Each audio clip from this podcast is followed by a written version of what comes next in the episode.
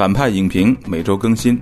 你好，我是杨超。你好，我是波米。希望大家帮忙点击一下页中的广告。我相信反派的很多听友最近已经在杨导的视频课程里面和杨导见过好多次面了啊。那真的是见面，因为是视频的啊，杨导也露脸了。如果还有不明真相的朋友，哎，可以到这一期的二条查看啊，是一个二百九十九元的课程。杨导在一个叫新片场的平台推出的，包含十个专题、四十个课时。总长超过十小时的视频的拉片课程，在我们的二条有其中一课时给大家免费试看。感兴趣的朋友可以在新片场注册，然后点击我们的二条的链接来购买。你看我这一上来就替杨导打广告，哈，感觉就像奔着这个事儿，今天才请的杨超导演。呃，其实远远不止啊。杨超导演第一次来反派影评聊的电影是《谍影重重五》。那是整整两年之前啊，而《谍影重重五》的导演绿草地格林格拉斯后来拍的电影，正是我们今天要聊的这部《七月二十二日》啊！而且我们这期仍然有一个奖品要送出，就是《谍影重重五》的官方周边，是杰森·伯恩的密码箱啊，非常的实用。然后里面有超过八款杰森·伯恩的官方周边产品。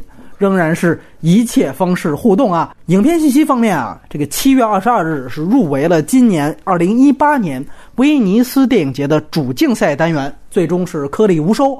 值得一提的是，这个片子原本和阿方索卡隆的《罗马》一样。都是准备在戛纳电影节进行世界首映的，但是后来因为出品方网飞与戛纳之间有矛盾，导致了这个电影和《罗马》一起被放逐到了今年的威尼斯。那这个电影的北美分级是 R 级，绿草地最有名的《谍影重重》系列和《飞利浦船长》都是 PG 十三，而它其他的院线电影基本都是 R 级。片尾呢是没有彩蛋的，但是会有一行悼念字幕。这个格式是二 D 数字彩色电影，值得一提啊！这应该是绿草地第一次使用数字摄影机啊！我不知道是不是这个网飞的一个硬性要求，因为之前另外一位名导奉俊昊也是在和网飞第一次合作的时候，第一次放弃使用胶片，转而去用数字拍了他那部《玉子》。啊，所以这也是一个小小的遗憾。不过这一次绿草地使用的是有 8K 分辨率的红海摄影机。那值得一提的是，本片是一部英语片啊。那主要的出品方是美国流媒体巨头网飞，是由斯科特·鲁丁影业承制。网飞呢还出品了最终拿到威尼斯金狮奖的《罗马》。刚才说过了，这个电影有原著，是根据挪威文的报告文学书籍《我们中的一人》安德烈·布雷维克的故事与挪威大屠杀来改编而成。那作者是挪威记者阿斯尼·塞尔斯塔德。那这本书的英文译本啊，也是在2015年被列为《纽约时报》当年的年度十佳书目之中。所以后来呢，才被买下了这个版权来进行的翻拍。当然，原著和电影都依托于真实事件，也就是发生在二零一一年挪威首都奥斯陆的挪威大屠杀。它的发生时间七月二十二号，正是本片的标题。导演和唯一署名编剧都是英国五零后的导演保罗·格林格拉斯，也就是刚才说的这个大家的昵称叫“绿草地”啊，这是他的意义的翻译了。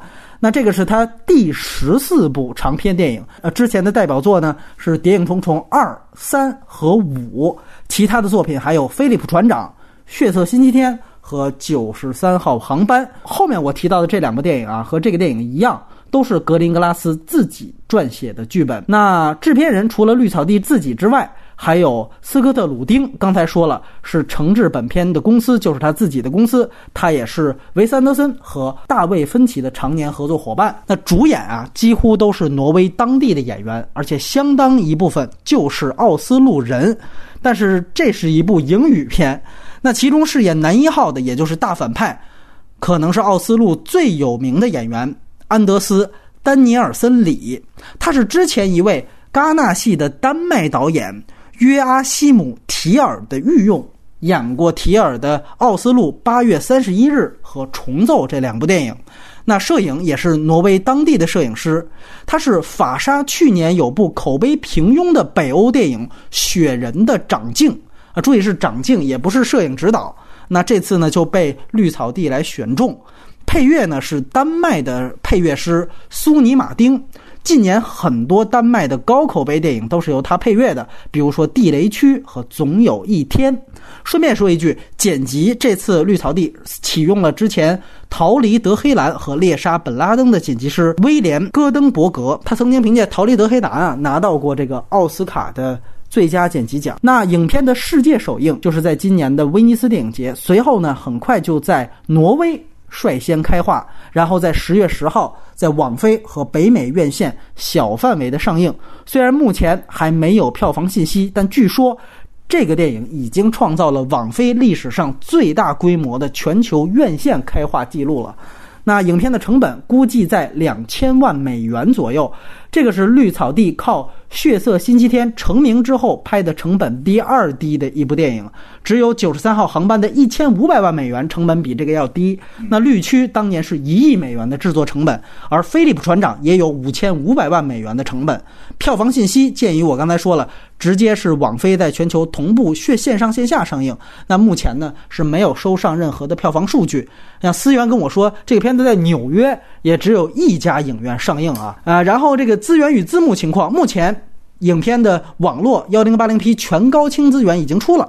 由于是网飞版本的资源，所以直接是有网飞的官方中字，那翻译基本是没有大问题。但是有一些专有名词，网飞的字幕采用的是港台译法，比如说里面出现的盖达组织。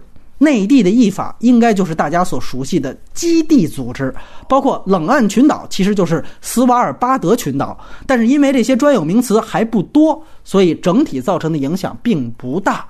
接下来呢，会插播我们最后录制的打分环节。打分就比较难打，因为你要是。直接对他的这个来说，我觉得这应该给个较低的分儿才能惩罚他，没有给我们一个好电影。但是你要说他纵向比跟别的电影比较，他又不是一个烂片。对，确实是。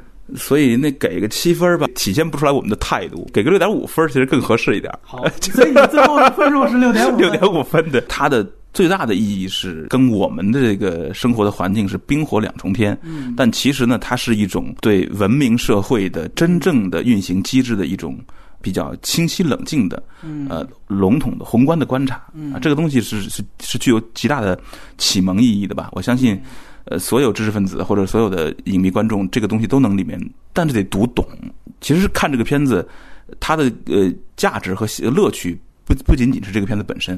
嗯，我觉得是应该看那个 BBC 纪录片，嗯，呃，也应该看相关的这种这种这种论述。一个电影就延展出很多知识，使你对。其实，其实获得一个很大的一个纵贯的知识线，这个是很有价值的。嗯嗯嗯，我其实最后打分也是六点五分。第一遍看完，我也觉得稍微有点失望。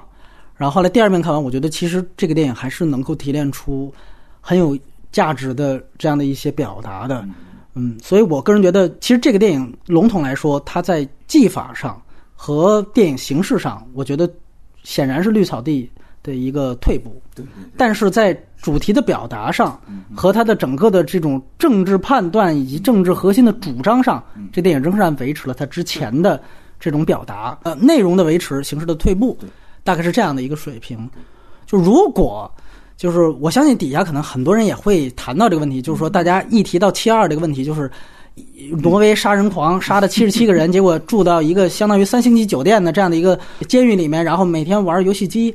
如果大家是带着这样的一种看乐子的嘲笑心态来看这么的一个挪威法律的笑话的话，那我建议你就尽量别看了。你 这电影也挺长的，这不要互相浪费时间。他浪费你的时间，其实你也在浪费保罗·格雷加斯的表达。对我觉得他在这里面说的很清楚，他绝对。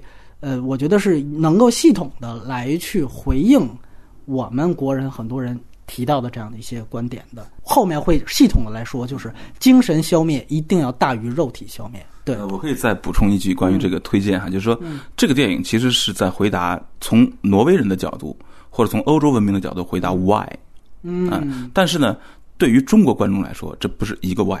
嗯，还有另外一个 why，因为你你你看电影之后理解了那个 why 之后，你有没有可能去脑洞一下，把那个社会和我们这个社会进行一个连接？没错。那它有一个更深层的 why，是我们这个 Y。没错。我们这个 why 和那个 why 其实并不太一样，但是有联系。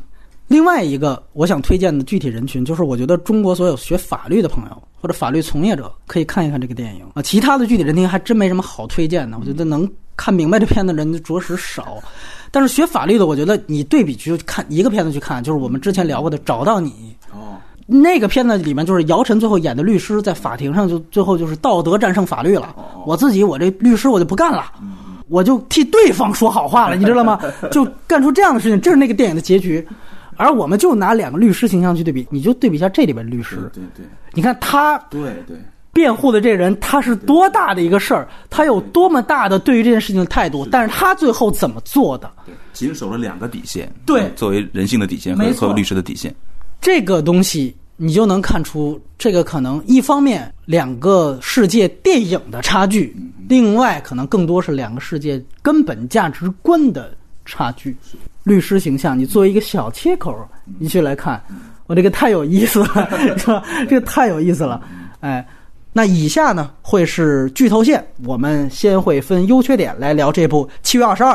外延环节会回顾导演绿草地的前作和其他相关题材的电影。我们还是都先聊聊优点吧。杨导先来。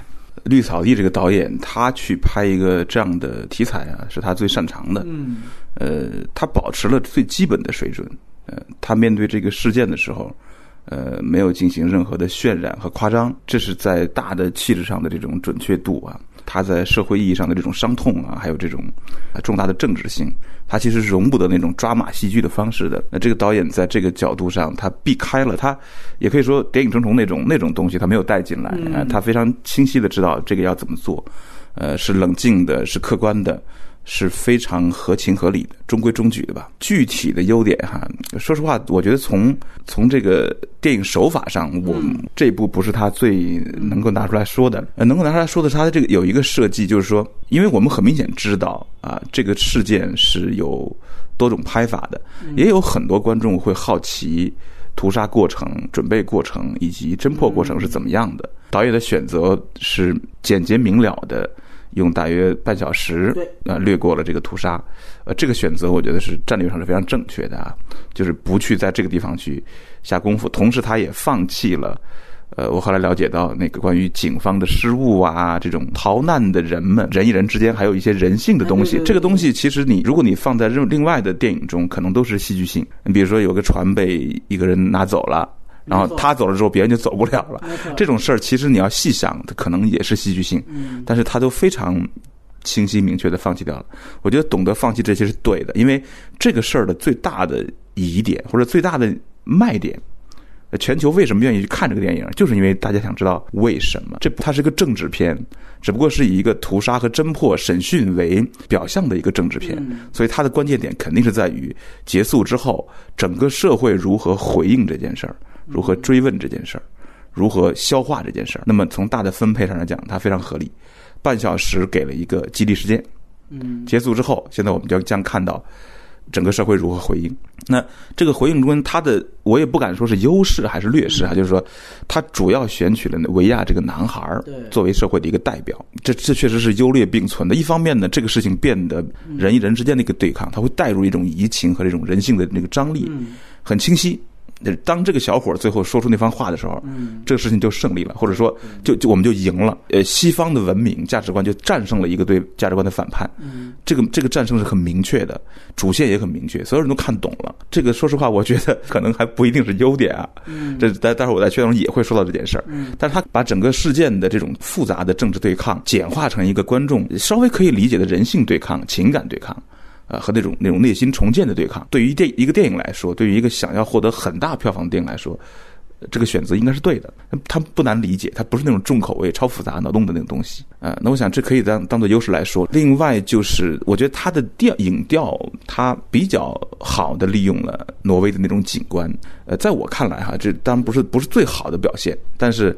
像你刚才说，他是一个挪威摄影师，嗯，他多次的把挪威的大景观和那个寒冷的那个冰天雪地的那个那个全景哈，嗯，和人物在一起，一方面传递当时那个真切的环境，另一方面他也把那个我们所说的挪威社会的那个那个整体的那个面貌哈，和这个年轻人结合起来了，呃，传递给我们。我觉得他对那是和哪个年轻人是维亚维亚哦啊维亚受害者，对他经常会出现在那种啊很大的那种那种景观里面啊，对对对，呃，这是我觉得他用的较好的一一点吧。嗯，总体来说，我我我先想到这两点。像电影出现这么多段落，有没有哪个段落您觉得拍的不错的或者印象深刻的呢？呃，最后的对话那个段落，嗯，呃，里边他多次的把这个杀手的虚的脸的前景，嗯放在画面前边，对去看那个那边的那两个两个人吧，一个女孩，一个男孩。其实最后的对决发生在女孩男孩之间，嗯女孩是个引子，维亚和布雷维克的对决是最后的对决。嗯那段对白拍的还很好，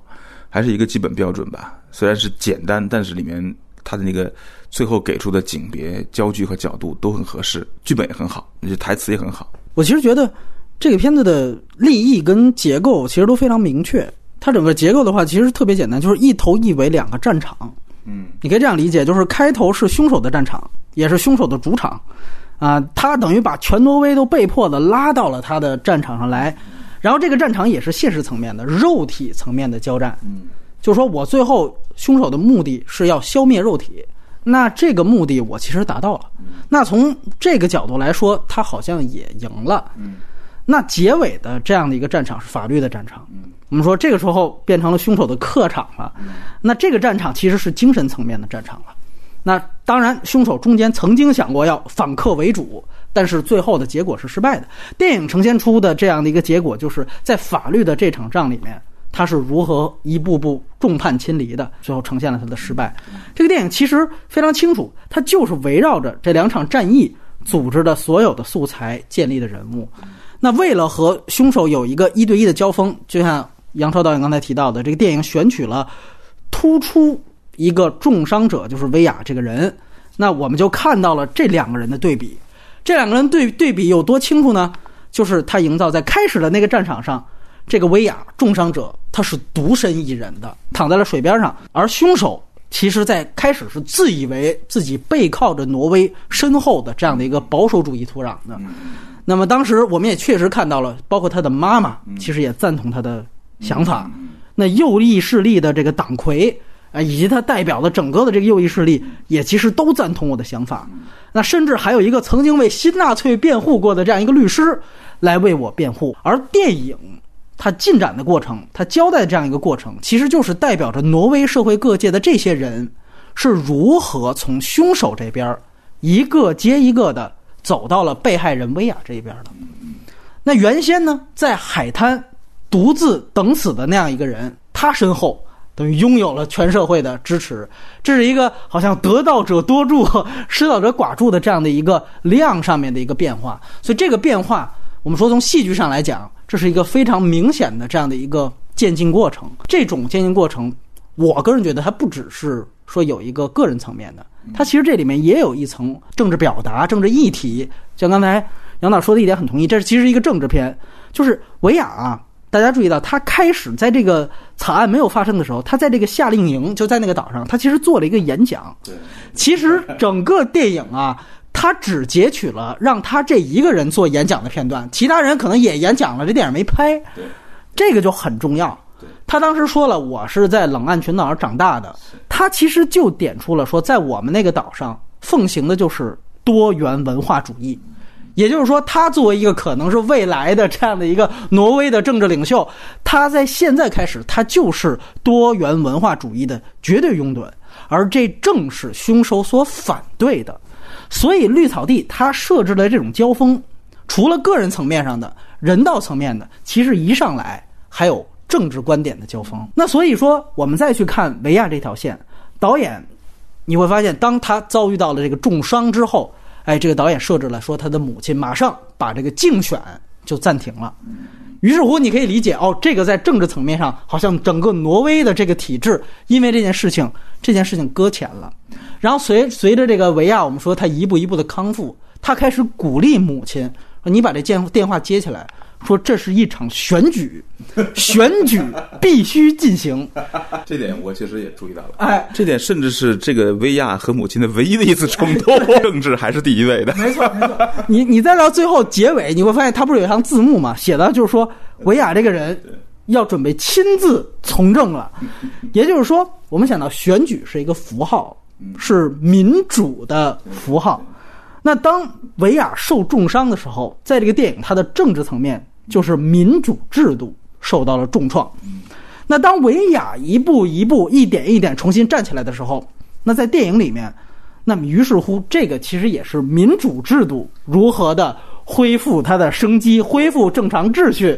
哎，或者说是白左儿，我觉得是这样的。这维亚是一个典型的白左继承人。他一开始说那番话，那就正确的无以复加。没错，没错。就不管别人怎么说，我就是坚信文化多元主义。没错。你如果说这是优点的话，你可以这么理解吧？就是整个的一个一个复杂的恐袭事件，嗯，被导演安排成了一个极右青年和白左青年吧。没错，他们正好代表了当代欧洲政治谱系中的两极嘛。没错。然后，所以你会发现，那到最后，最后这个战场其实就有一个更重要的意义，就是法庭的交锋。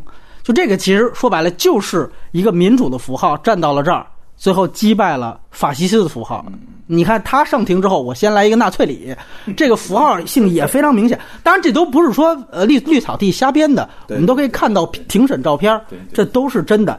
但是他把这些素材组织起来。哎，你看，形成了他自己电影的一套逻辑和观点，形成了他有效的戏剧张力。呃，这个也是导演的功力的体现的一部分。所以你会发现，最后他其实宣扬的就是民主制度重新获得了胜利。这条政治线的铺陈，通过一个人物线、一个家庭线，其实交代的是清晰无误的。我注意到一个细节，就是这个布雷维克，嗯，他说有三次袭击，第一次是枪杀爆炸，算是一个袭击，就是他的行动啊，算是第一次袭击。他他指的第二次袭击，其实指的是在之后以精神病为由逃脱法律的制裁，嗯，以此来触怒、侮辱、羞辱全体挪威的白左。他后来拿报纸说：“你看，果然他们生气了，他们会当然会生气。”但这个只是虚晃一枪，所以这个如果我不知道这是不是实情哈，就是如果这个真实的布雷维克真的是三次，第一步是先杀人，嗯，然后再利用精神病脱罪来羞辱，你看你没没办法吧？你们的制度是有漏洞的呀，对很傻逼啊。好，那这是第二，然后再翻过来，当精神病已经可以脱罪的时候，我再不要脱罪，反过来再羞辱一次。如果这个哥们儿真是这么想的。那极右也是很牛逼的，我觉得。对，所以其实你如果看绿草地的话，它在里面它维持了一个政治平衡，就是当我们把比如说精神病脱罪这件事情理解为它的第二次攻击的话，其实第二次攻击是打平手了，是因为那里边挪威的体制它做了一个回应，打破先例的，同意了这个原告。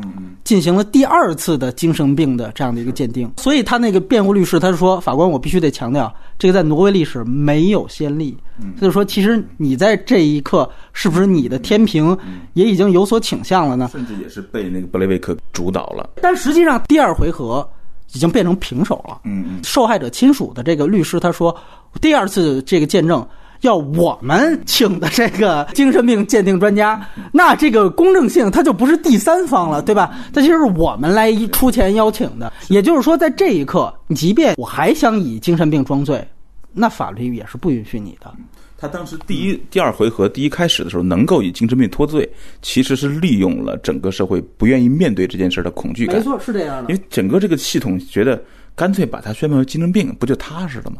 这事儿就不用再那么痛了。嗯，他其实他利用这个心理，对，羞辱大家。那如果社会愿意面对的话，你看那中间有我是说特别好，可能是纪录片里的那个台词啊，说特别好，说片名不叫我们中的一员嘛，嗯，这个就是最关键的一个词，就是如果他不是我们中的一员，他是个非正常的人，那可以不讨论啊，嗯，是偶然现象啊，对，神经病啊，对呀，对啊，对，所以其实是在第二个回合里面，挪威社会其实面临一个危险，就是他们是不是因为过于恐惧。把他排除出社会，就没有修正、没有认错、没有继续往前走的可能了。这个罪犯和挪威社会之间都有这么一次风险，所以你会发现，其实是此消彼长的一个过程，就是整个挪威的体制开始面对这件事情，包括开始反思，包括首相说我要下令调查这件事情。我们原来这么愚蠢，那么这些愚蠢到底从何而来？我要开始去进行反思和追责。那这个时候，OK。胜利的天平开始有了导向，因为在电影里面它只有两个多小时，只要一有反思态度，可能这胜利天平马上就会出现一个结果性的导向。它的这个编排，但是是清楚的，所以最后给出了这样一个 OK：一回负，二回平，三回就是胜利。算是基本清楚吧。这个其实我更想在待会儿的那个缺点中去好好说说这事儿。我刚才不是说了维亚的这个角度，凶手的这个角度呢，其实电影已经设计了一定的复杂性。嗯在复杂性的交代的时候，就是在我们说关于精神病这个脱罪缘由的这件事情之前，哦，他就已经交代出了这个他母亲的这件事情，对，以及包括在随后直接引出了这个右翼的这个极端势力的党魁嗯他的那样一个言论。其实，在我看来，这两件事情的信息的加入，就是他母亲说：“我儿子是不是还有一点是对的？”嗯。这个对的就是这个国家已经国将不国了嘛。说你怎么看？他说这个欧洲马上即将变成这个伊斯兰化，他就说我在我看来已经变成了，对吧？就我在其实我在理念上我比他还极端，这是非常有意思的两个信息点。这个其实电影没有回避这一点，就是说整个挪威其实这种右翼的理念，甚至我们直接说这种排外的思想，其实是根深蒂固的。小到一个个人，比如说一个母亲担心他自己儿子的时候，他手握的是十字架，他是有信仰的，但同时他认为这个吧，伊斯兰这种东西，对吧？你你是一个异教。啊，同时，与此同时，这种我们说从宏观层面，那党魁的其实是一个符号了，对吧？它其实是有一个根深蒂固的这样的一个右派的理念。那电影也非常精确的交代了凶手去的这个岛，嗯它到底是一个什么样的地方，这很有意思。他没有回避，这个其实就是挪威的执政党，那叫劳工党，它的一个我们说是青年预备团的这样的一个组织，叫 AUF，它的一个活动基地。说白了，这就是挪威执政党的共青团，嗯是。而这个基本上就相当于他们的党校，是，你可以这样理解。而且还是设施很豪华的党校，哎对就是很舒服的党校。对，没错没错，呃是带有这个西方色彩的，就是你可以在这儿吃吃喝喝啊，玩玩乐乐的，但本质上它还是党校。而这些人到底是什么人？其实电影从一上来也交代了，就是他们真的都是按照中国的语境，就是官二代、嗯红二代、嗯富二代，这个就有意思了啊！我们想想，如果放在中国，有一个人拿着枪杀了七十七个平民，其中不少还是儿童，那大家都会觉得这个人他妈十恶不赦啊，这这没什么可说的，对吧？但如果我换一种说法，还是这件事儿，我告诉你说，这个人冲进了党校，杀了几十个官二代、红二代、富二代，还是一件事儿啊，大家会怎么觉得？我相信，估计就会有人说，杀得好，干得漂亮，是吧？我们就想想，绿草地他是一上来就去交代这些人的身份，他并不避讳去交代这些人是上层背景，其实也并不去避讳挪威本身存在着非常激烈的这种左右冲突。嗯甚至看过一些 BBC 的纪录片的话，你会提到东奥斯陆和西奥斯陆的概念，非常明显的。包括它里边去找那个右翼势力的那个党魁的时候，他就说：“哎呀，我跟这些人。”这个人接触我得小心，因为他是你们那边的人，他指的你们那边其实指的是西奥斯陆，就因为我们知道这个杀人魔他其实是西奥斯陆长大的，西奥斯陆其实是白左的，是。而东奥斯陆呢，其实大量的难民和移民，所以这个右翼势力党魁他为什么变成右翼势力？就是他所生活的这个社区已经都被难民跟移民占领了，所以他自然。他的这个屁股决定脑袋，他是右翼势力的，所以他就说：“我跟你们那边人接触，我得小心，是不是你们派来卧底啊，或者怎么着的？这是很复杂。他们作为政治斗争，很小心这件事情。但是这个电影其实基本上它呈现出了这样的一个基本前提：是是，他杀的是什么人，包括挪威的土壤。可是再有左右冲突，他这里面最后诉诸的一个主题非常明确，这都不应该诉诸于暴力行为。这个电影其实有一点，它强调再强调，就是在任何的时候，暴力行为都是应该被彻底否定的，在任何的观点。暴力行为都是应该被彻底否定的，所以这里面其实我觉得最漂亮的一场戏就是这个右翼势力的党魁，他在这个法庭上反水，这我相信这肯定也是真的，对吧？这不可能是瞎编的。那一段特别的关键，很关键关键。呃，那段我觉得是非常好的，我觉得是一个妙笔。也是那那个布雷维克第一次露出了慌张的表情，是他开始要输的一对个，对，他被他的组织抛弃了，或者说他觉得他的群众基础，他有的那个东西其实是没有的。没错，那其实这里面是在重申普世价值，只有一件事儿放出东方跟西方都是最唯一重要的。嗯，那你说布雷维克他打破的是什么底线呀、我们说是暴力底线。那暴力暴力什么底线？暴力就是掠夺别人生命的这个这个。对，那那这个是什么？这个就打破了普世价值的就四大自由的第一个自由。没错，你不管是这个政治体制如何运转，都不会出大错。每一个社会都有自己的痊愈的机制。没错，所以我记得那一段他说那个台词也特别有意思。他那个党魁说的话是：“他说我不同意，他是因为我们对于夺取政权啊，对是非常严肃看待的。这个其实我觉得这话非常狠，你知道吗？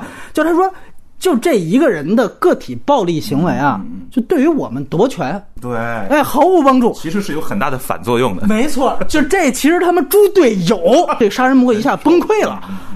这个我觉得是最有利的一个东西。就说白了，这个党魁看你啊。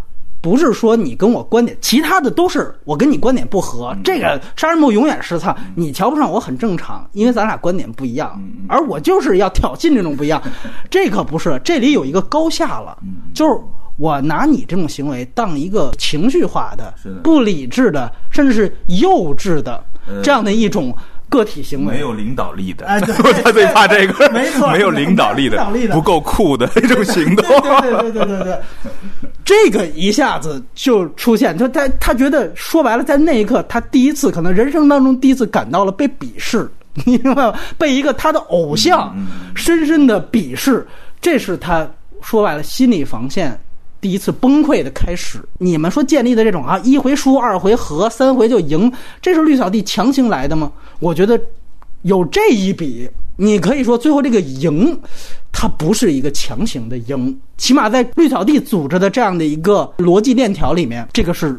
有力的一环证据。本奎说，他们对夺取政权是非常认真和严肃的。我们是大人的游戏啊，我们是要在这个 你这个孩子别瞎搞。我们对自己是有信心的，我们会在这个普世价值的框架下边获取政权。嗯，因为我们对自己的理念太有信心了。我们背后有太多人了。你个傻逼，你搞这一套，他妈咱们就破坏我们的基础啊！对，我得给你划清界限了。哎，对你不是我们当中的了。其实我们看到。但是这其实就是可能外延环节再说哈，就简单说一句，就是说当代欧洲的所谓的移民呃难民危机啊，所谓的白左被攻击的这些这些表象，在中国其实是远远的被很多别有用心的人夸大了。他们老是忘了这个西方社会是可以在普世价值的基础上去痊愈的。他们不断的回溯自己那个出发点，这才这就是不忘初心啊！这就是。我觉得这这里边有有两个。细节还是可以提，就一来就是还是我们刚才提到过，就是这个党魁刚才已经叙述了，他在理念上，他比这个杀人魔还要极端。对，他对于伊斯兰说侵略欧洲啊，这个夺取欧洲政权的这样的一个危机意识，比这个杀人魔还要警觉。这个绿草地这块很妙，他先交代就是说这人比那个杀人魔还狠。他他理念还还要还有那个那个极端，然后他是律师请过去作证的，所以这里有一个戏剧的这样的一个呃先先抑后扬，就说很可能他会成为一个是不是为凶手辩护的一个强有力的一个政治人物，但是没想到这人在法庭上有这个反水，而这个反水又如此的顺其自然。但是我们追到这个反水之后，回到这个说跟律师的单独对话，一下子这个呃凶手第一次。有一个情绪的表达，之前他一直是冷静的，你们所有人都急了，哎，就我不急，哎，我杀了那么多人，我还不急，我就挑衅你们。但在那一刻，他终于急了，然后他在说了一句话：“这是一个他妈的懦夫，有这么对兄弟的吗？这兄弟之间，你不就应该互帮互助？哎，就是原来你谈的都是政治，结果当真的一个党魁来跟你聊政治了，他一下退回去，这么兄弟情了，开始聊这个东西，你看马上就变成了中二的这个本质就暴露了，就那块。真的非常漂亮，而且他的那个，就当那个律师问这个党魁，那可能不是党魁，他可能是个精神领袖，哎，对，超级理论家。其实，在那个原案里边，他是一个退休的党魁啊，右翼势力的退休党魁。对，他问他说：“那个，你知道圣殿骑士团这个组织吗？”嗯，那哥们的回答是有无有数，对，都是我们的外围。他其实就是感觉啊，其实说白了就是，哪怕比如按照咱们这语境。就你问一个，比如说现在咱们的领导高层，就是你怎么看待，比如小粉红啊，或者是什么那个乌有之乡，可能他也不会说 啊。这是我亲密战友，他不会这样说，他又会说，这可能就是社会情绪的一种表达，因为他对于那种就民间组织有一种天然的优越感，就他把这种鄙视链条出来之后，到法庭上那个反水，这个确实很大。的刺激。我还有点疑问哈，就是关于杀手的布雷维克的这个他的真正的出身和身份，他是西奥斯路，是中上阶层的社区的居民。但是为什么他呃好像看起来有点贫穷的感觉？他为什么要跟父母住在一块儿？母亲住在一块儿？母亲住在一块儿，他是等于说是在一个白左区里的极右。对，那他这个原因是因为他的生意失败，他的经济地位改变吗？对，我觉得这个实际上是很合理的一个社会理由。这个电影没有交代，其实应该在缺点环节去交代，就是他欠缺交代。这样觉得就很很可能绿草地他并不想去谈论他为什么变成。这个凶手，他更希望去展现的是这个事件当中的交锋。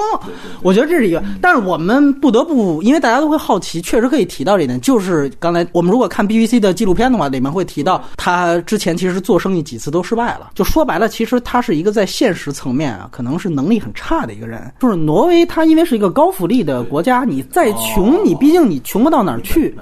他我觉得更多实际上是一种。我觉得是自我实现层面的挫败。对对对。啊，这个对于这种说自尊心极强的这样的人来说，有领袖欲望这样来说，可能一点点挫败他都会极其敏感。我觉得电影的一个好的地方，或者说我我需要去强调的一个地方，就是我们刚才说，最后电影它呈现出来这个东西，就是说无论左右，当你触及到刚才杨超导演提到的，就是说这种你剥夺了别人生存权的时候。没有任何人会跟你站在一起，可能右翼势力会有右翼势力的理由和角度，有他们的逻辑。就你他妈猪队友，你坏了我们通过党争夺权的好事。那甭管什么理由，大家都会自然而然的排除。另外就是他的母亲，其实他母亲那个角色也很关键。大家想一想，就是他母亲其实是赞同他的想法的，但是那个律师当时去找他母亲，作用其实是一个，其实是一个目的。让你帮忙给你儿子作证，那是他亲生儿子，他母亲居然都不愿意给他亲生儿子作证，这是为什么？对，这到底是就是两种可能，一种是因为凉薄，嗯，他会不会母女就是因为仅仅因为个人感情的关系，还是因为刚才我们说那个这个儿子打破了普世价值底线？哎，这两者是不同的。我对我个人觉得，就这个电影希望给我们呈现出来的这样的一个结果是后者，是后者。是典型的后者，就是我觉得这个实际上非常明显。它里边有一句台词，他也说了，他就说那个我一去作证，这不大家就都知道我是谁了吗？啊，就那个其实很关键。我儿子可以。厚无廉耻，我还得要脸呢，是吧？我得，我还得在这社区生活呢。就是我对母亲这个事情还有一点，有一点不同的感觉。嗯，我第一次看到律师去找他母亲要求作证，他母亲说 “I can't”，哎，我不能，因为别人会认识我。我那个时候有一种感觉，加上他之前两次回家跟妈都不照面我就感觉这个母子关系的感情，他也当做一个刻画出来。就是我会理解为，或者有很大的依据理解为是凉薄。这里面是不是带着一种简化处理？我不知道。嗯，就是格林格拉斯，你看白左一个个都那么好的家庭，就是特特啊，我明白成功。我我理解，就是带有一种简单的粗暴的处理，对吧？就是把好人说的特好，坏人说的都特差，连母子感情都这样。所以第一次看的时候，我觉得有可能他是在写两部。但第二次最后，他母亲在他最后翻过来要。辩护的时候还抛弃他，嗯，这两个中间的变换哈，其实我觉得是应该写，应该写的更详细。对，这个这个事儿，因为它涉及到母子感情这个最共通的人性情感，如果去写这个的话，也会更深刻，也会更揪心。他其实是我觉得这个地方有一点点虚掉了，对，就是我们很难直接理解为说母亲是因为有价值观底线这件事儿，这个事儿不那么确定。我们还是回到刚才那个动作，想一想，就是母亲看到儿子。好像要干点什么，通过窗外看的时候，他摸十字架那个镜头，那是一个下意识的镜头。他是一个可能非常虔诚的基督宗教的教徒。当他儿子干下这样的事情的时候，他如果足够虔诚的话，是不是哪怕从他的教徒的这个层面来讲，就你会发现母亲是有这样的一个价值底线在的。我觉得这一点实际上是给的非常充分的一一点。他给我们呈现的这样的一个挪威社会。当你触及到这个这个杀人底线的时候，所有人的这个众叛亲离，实际上是一种自发的一种形成。而我个人觉得，这个恰恰是这个电影挺关键的一个地方。我觉得这个观点啊，对于欧洲，或者说我们说对于底线触及之后，所有人都不站在你这边，对于欧洲来说，我觉得这可能是有点老生常谈了。但是那个缺点部分再说，但是我觉得这恰恰是中国所缺少的。就我们还得再去强调一遍这个事情，因为我们总会出现到，就因为左右之争，而轻易就会逾越到，就是说基本是非底线。没错，就这个左派有，右派也有，我就遇到过太多人跟我说，就是说当时对手无寸铁的人开枪就是对的。抛出了一堆理由，比如说国国家需要稳定啊。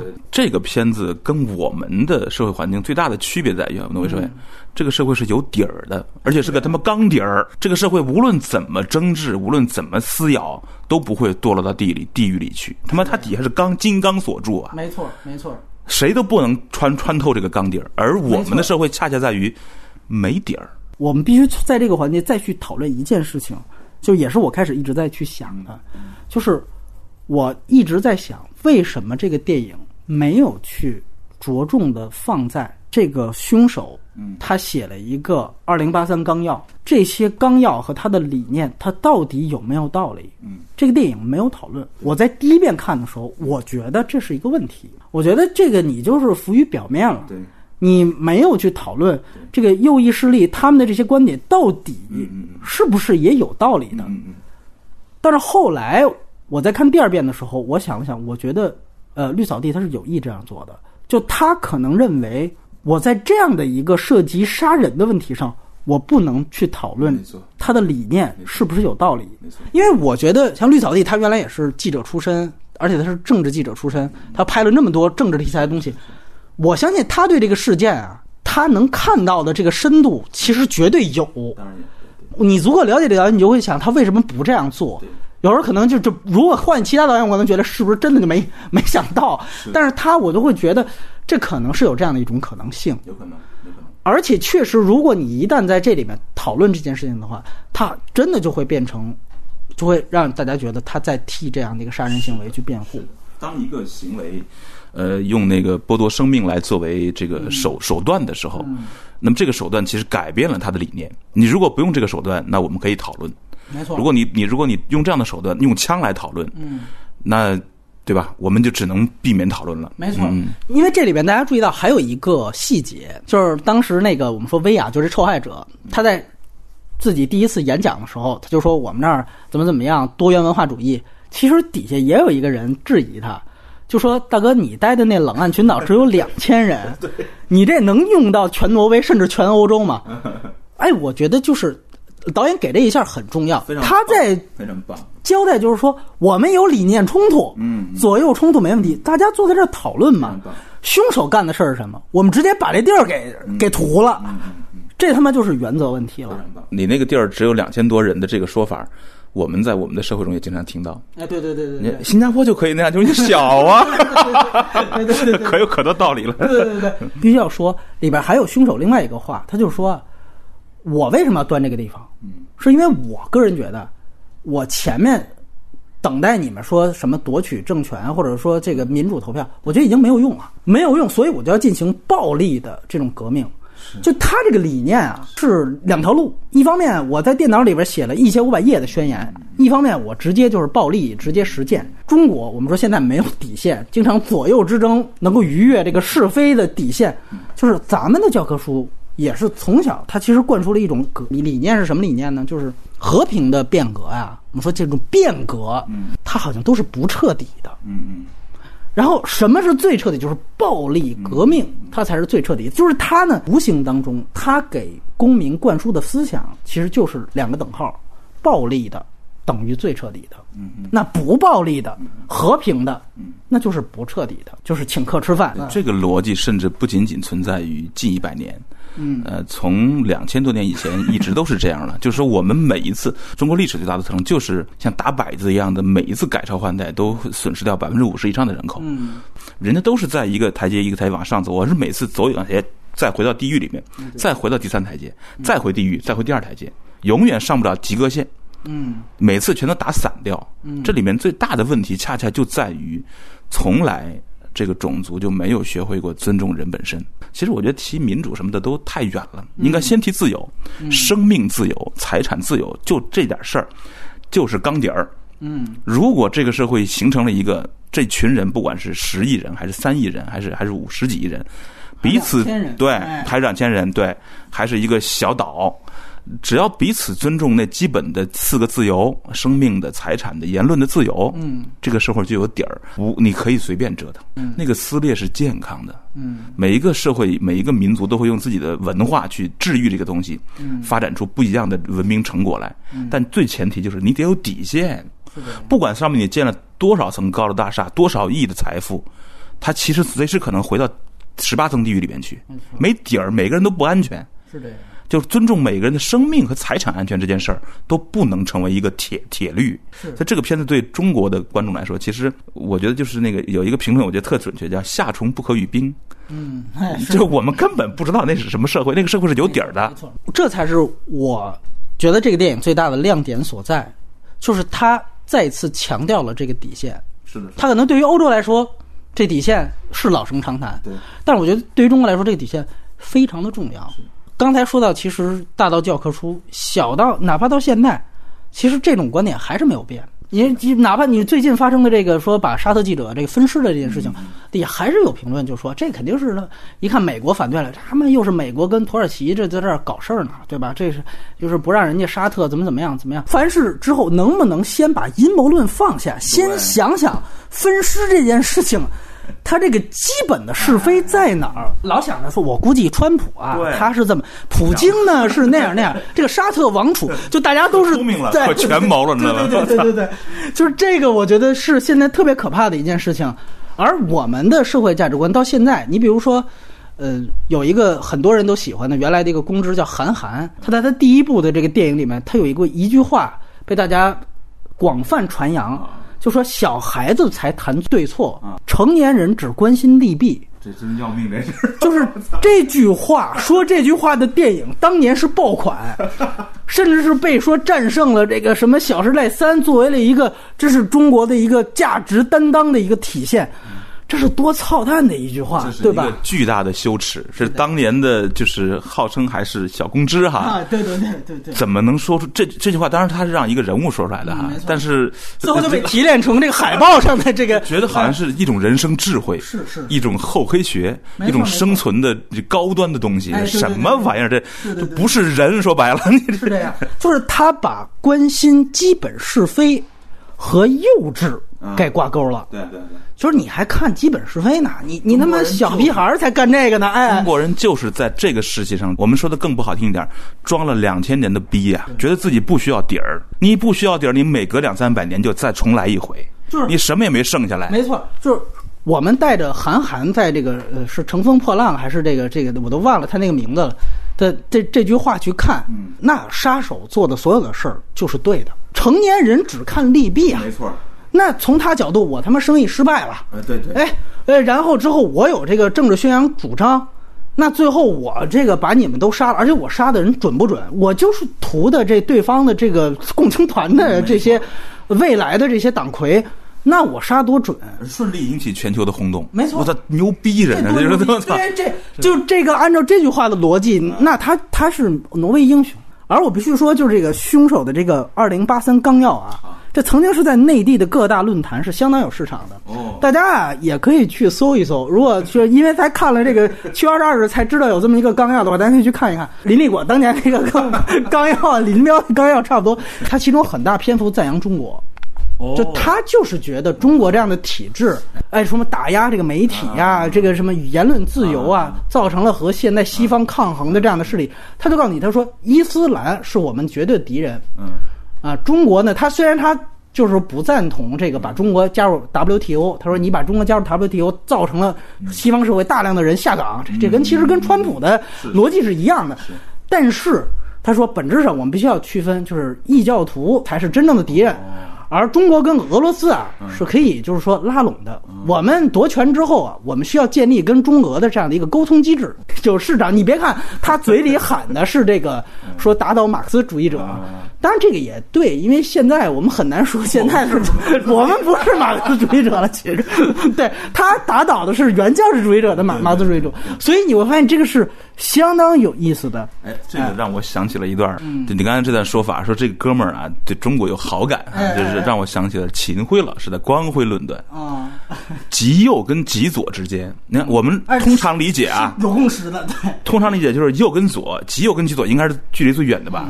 不是，它是个圆连环，极右跟极左之间只差一线。所以我我这么说，就是也许维亚所代表那批人，呃，他可能是白左，嗯但他未必是那种极左当然不，对吧？当然不是。哎，因为我们说真正的极左，那就是曾经的可能列宁做的那些事情了，对吧？哎，左右的这几个分，呃这个这个这个划分啊，其实大家可以可以去读读秦晖老师的这个非常清晰的划分，这是了不起的这种这种所谓西方的左右和中国的左右，很多时候是相反的。嗯嗯。呃，西方不管是左还是右，它都有一个普世价值底线。是这样，是这样，在没有普世价值底线的时候说左右是瞎说。没错，没错，嗯是这样。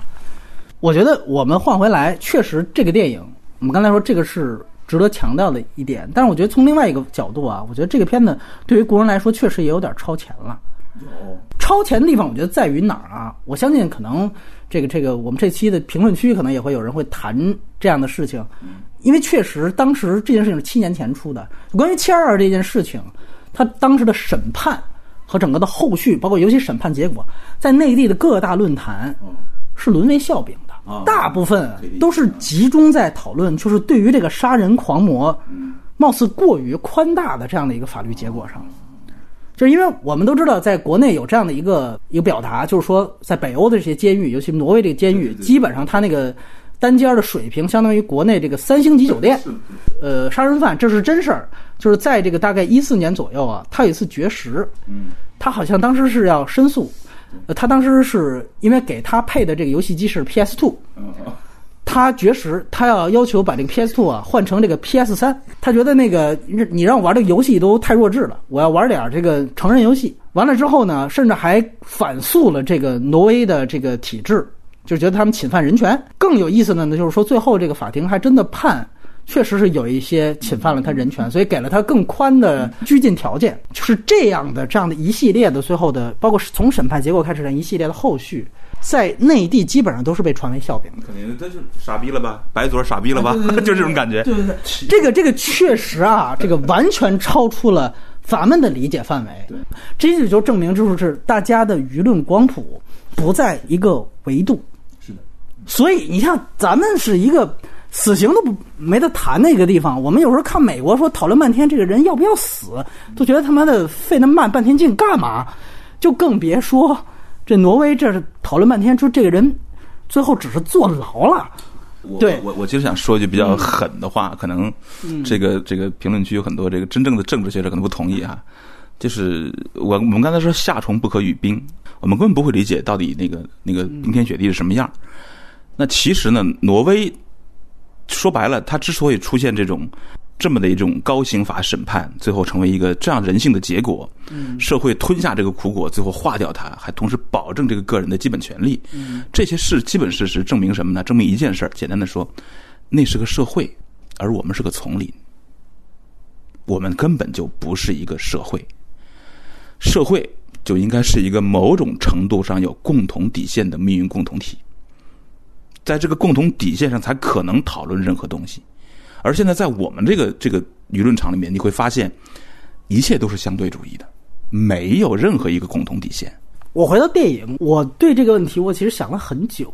其实从第一遍看的时候，我自己也想不通。就我甚至也觉得格林格拉斯呈现的这个结果，嗯，很可能是他在不置可否当中对于挪威的整个法治体系的一种嘲讽。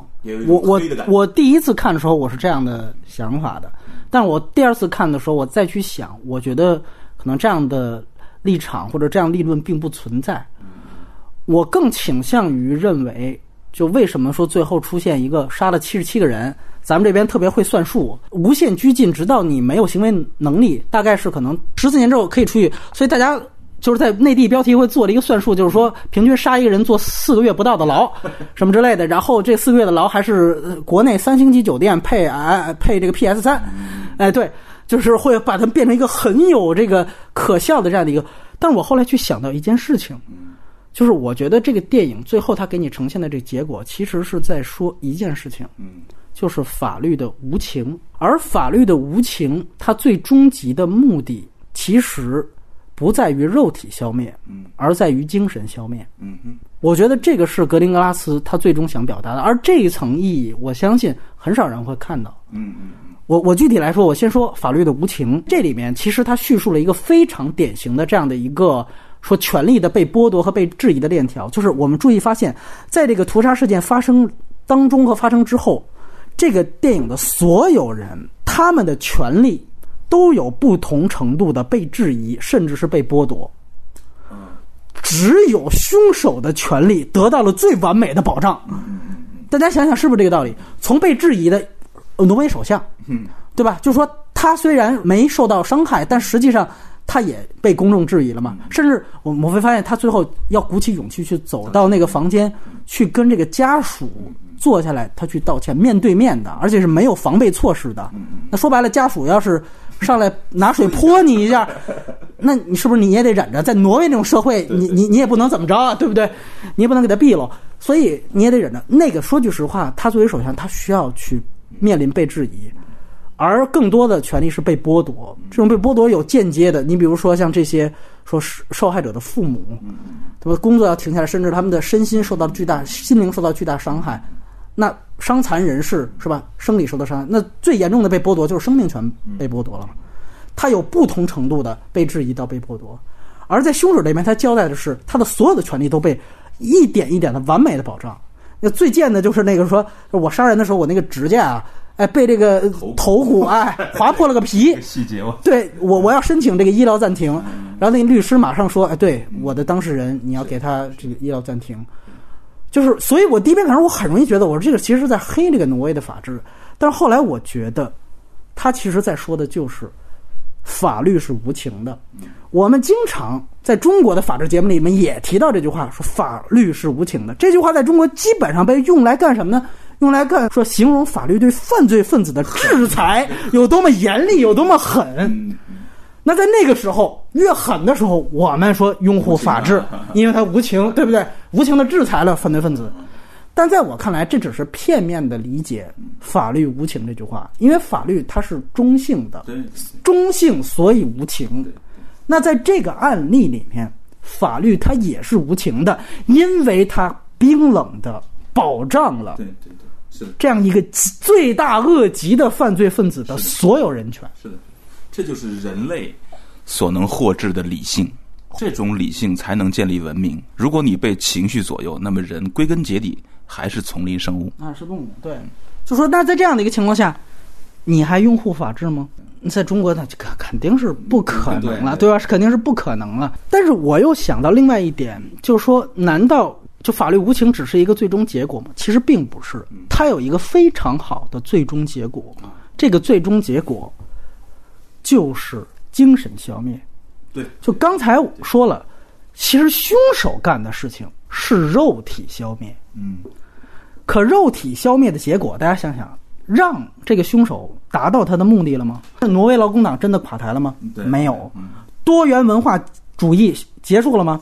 没有，是吧？刚才说了，结尾字幕还说这个维亚甚至打算去从政，这就证明这个电影它给了一个非常清晰的立论，就是说肉体消灭的方法嗯，并没有效果。对对，对社会没有效果，对凶手也没有效果。我们说回过来去看挪威最后他的这套法律的体系，法律的目的不是为了肉体消灭，它是为了精神消灭。这个目的达到了吗？达到了。开始他是一个写了一千五百页政治纲要去表达的这样一个人，说白了，他实际上是有一个政治目的的这样一个人。到现在，他需要写一份长篇的宣言，嗯来希望自己监狱里面的 PS Two 变成了 PS 三。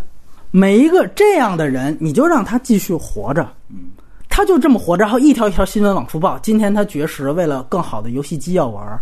那后面所有任何有右翼啊、这样想法的人，看到了他这样的一个结果，就会想：我操！我要是也像他这么拿起枪这么干的话，那最后很可能就变成一个笑话了。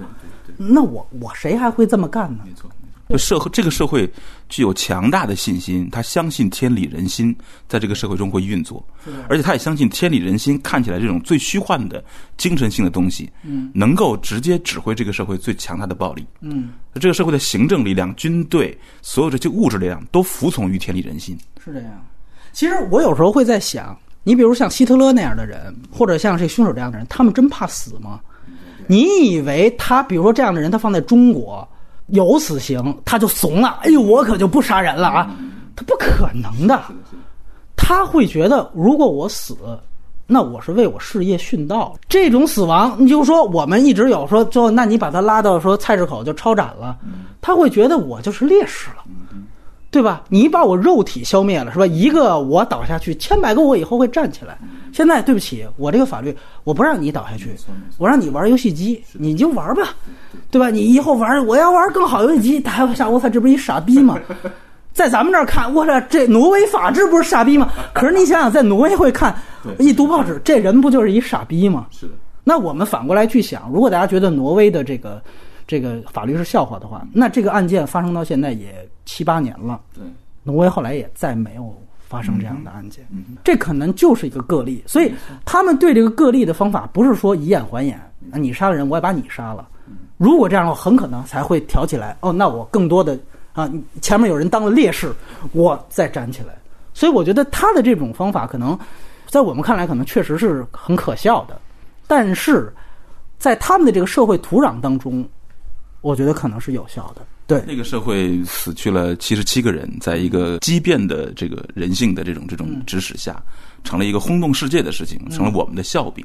嗯，那在更多的地方，七百七七千七个人付出生命代价。嗯，就在离我们不远的这个时代，那难道不是太常见了吗？对，西方在重申自己的底线的时候，啊，这个我可以说是一个，我们还远远没有到能回去笑别人的程度。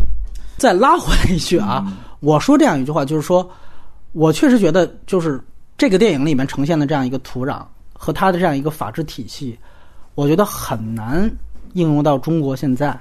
我也觉得，在现在我们没有任何借鉴的前提，因为只要我们，比如说我们现在去倡导，马上一步到位，像挪威这样 把死刑取消，把监狱盖得特别好，这一定是麻烦的。是的，是的。因为有的国家也确实，比如说在美国的扶持之下。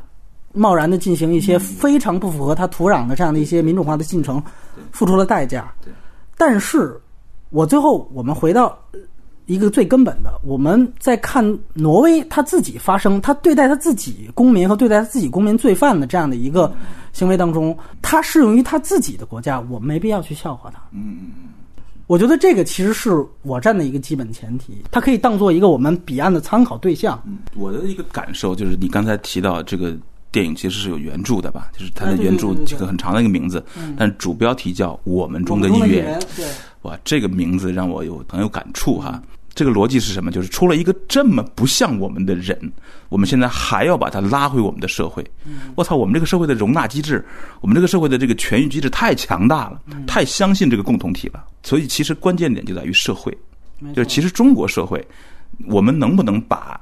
我们觉得很讨厌那些人，我们敢不敢说他是我们中的一人啊？比如说那些被侮辱的，那些很坏的，那些看起来非常奇特的，我就不说名字了啊。这所有近期爆出来的这些人名儿，我们在给他写一个小报告文学的时候，会不会是我们中的一人？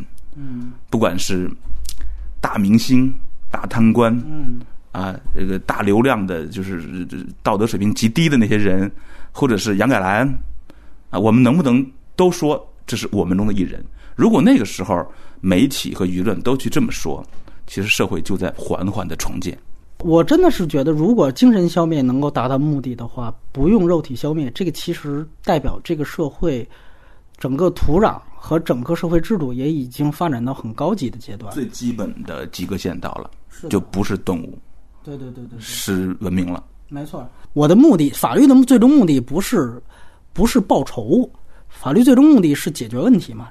然后，我在这样的一个角度之下，我把他精神消灭掉，就已经解决问题。那我觉得整个这个社会本身，它也是一个杨杨超导演刚才提到，就是说我们历史上这么多次暴力革命，真的是彻底的暴力革命，呃，封建时期的，那都是死千百万人，嗯。其实本质没有变化。呀，什么也没变。都是说白了，我杀了前朝的一堆人，啊，我把那个前朝皇帝的给杀了，或者把他的臣子全都给杀了，是为了我当皇帝。换个姓，这个制度对换个姓，这个制度并没有变，而真正改变的，其实往往是和平变革。对对对，我们所以我说我们的教科书总是把这个东西颠倒了，说暴力是最彻底的，其实不是这样，对，暴力是最肤浅的，是的，是的，是的，真正重要的是和平暴力。你知道怯懦最没有信心的一种变革方式。是这样，是这样。世界上最近最大的一次变革，其实发生在九十年代初、八十年代末上个世纪的，就是咱们所谓的和平演变。嗯，苏联啊，对啊，没费一枪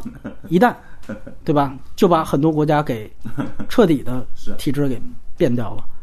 这个就是最高级的，这叫精神消灭。嗯，所以我们有我们的历史阶段，对，但是当世界上出现一些其他的事件和一些文文艺作品的时候，我们不妨去看待，哎，哦，原来世界上还有这么一回事儿。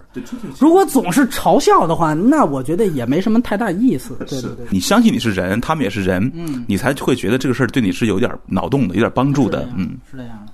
呃，我最后说一个关于他还是优点的地方，就是关于他剪辑节奏跟摄影的这些方面，我非常同意杨超导演最开始说的，就是他跳脱了谍影的风格。嗯这个其实并不是谍影风格的一个延续。对，就是你会注意到，我我特意第二次看的时候，我数了一下他那个剪辑的平均速度，每个镜头的时长，它是要远长于电影的。它中间只有一段戏是用我们所称的快速剪辑，就是当时那个孩子父母维亚的父母，呃还不知道接了电话，哦，然后只说了一句话，就是他们在向我开枪，然后挂了。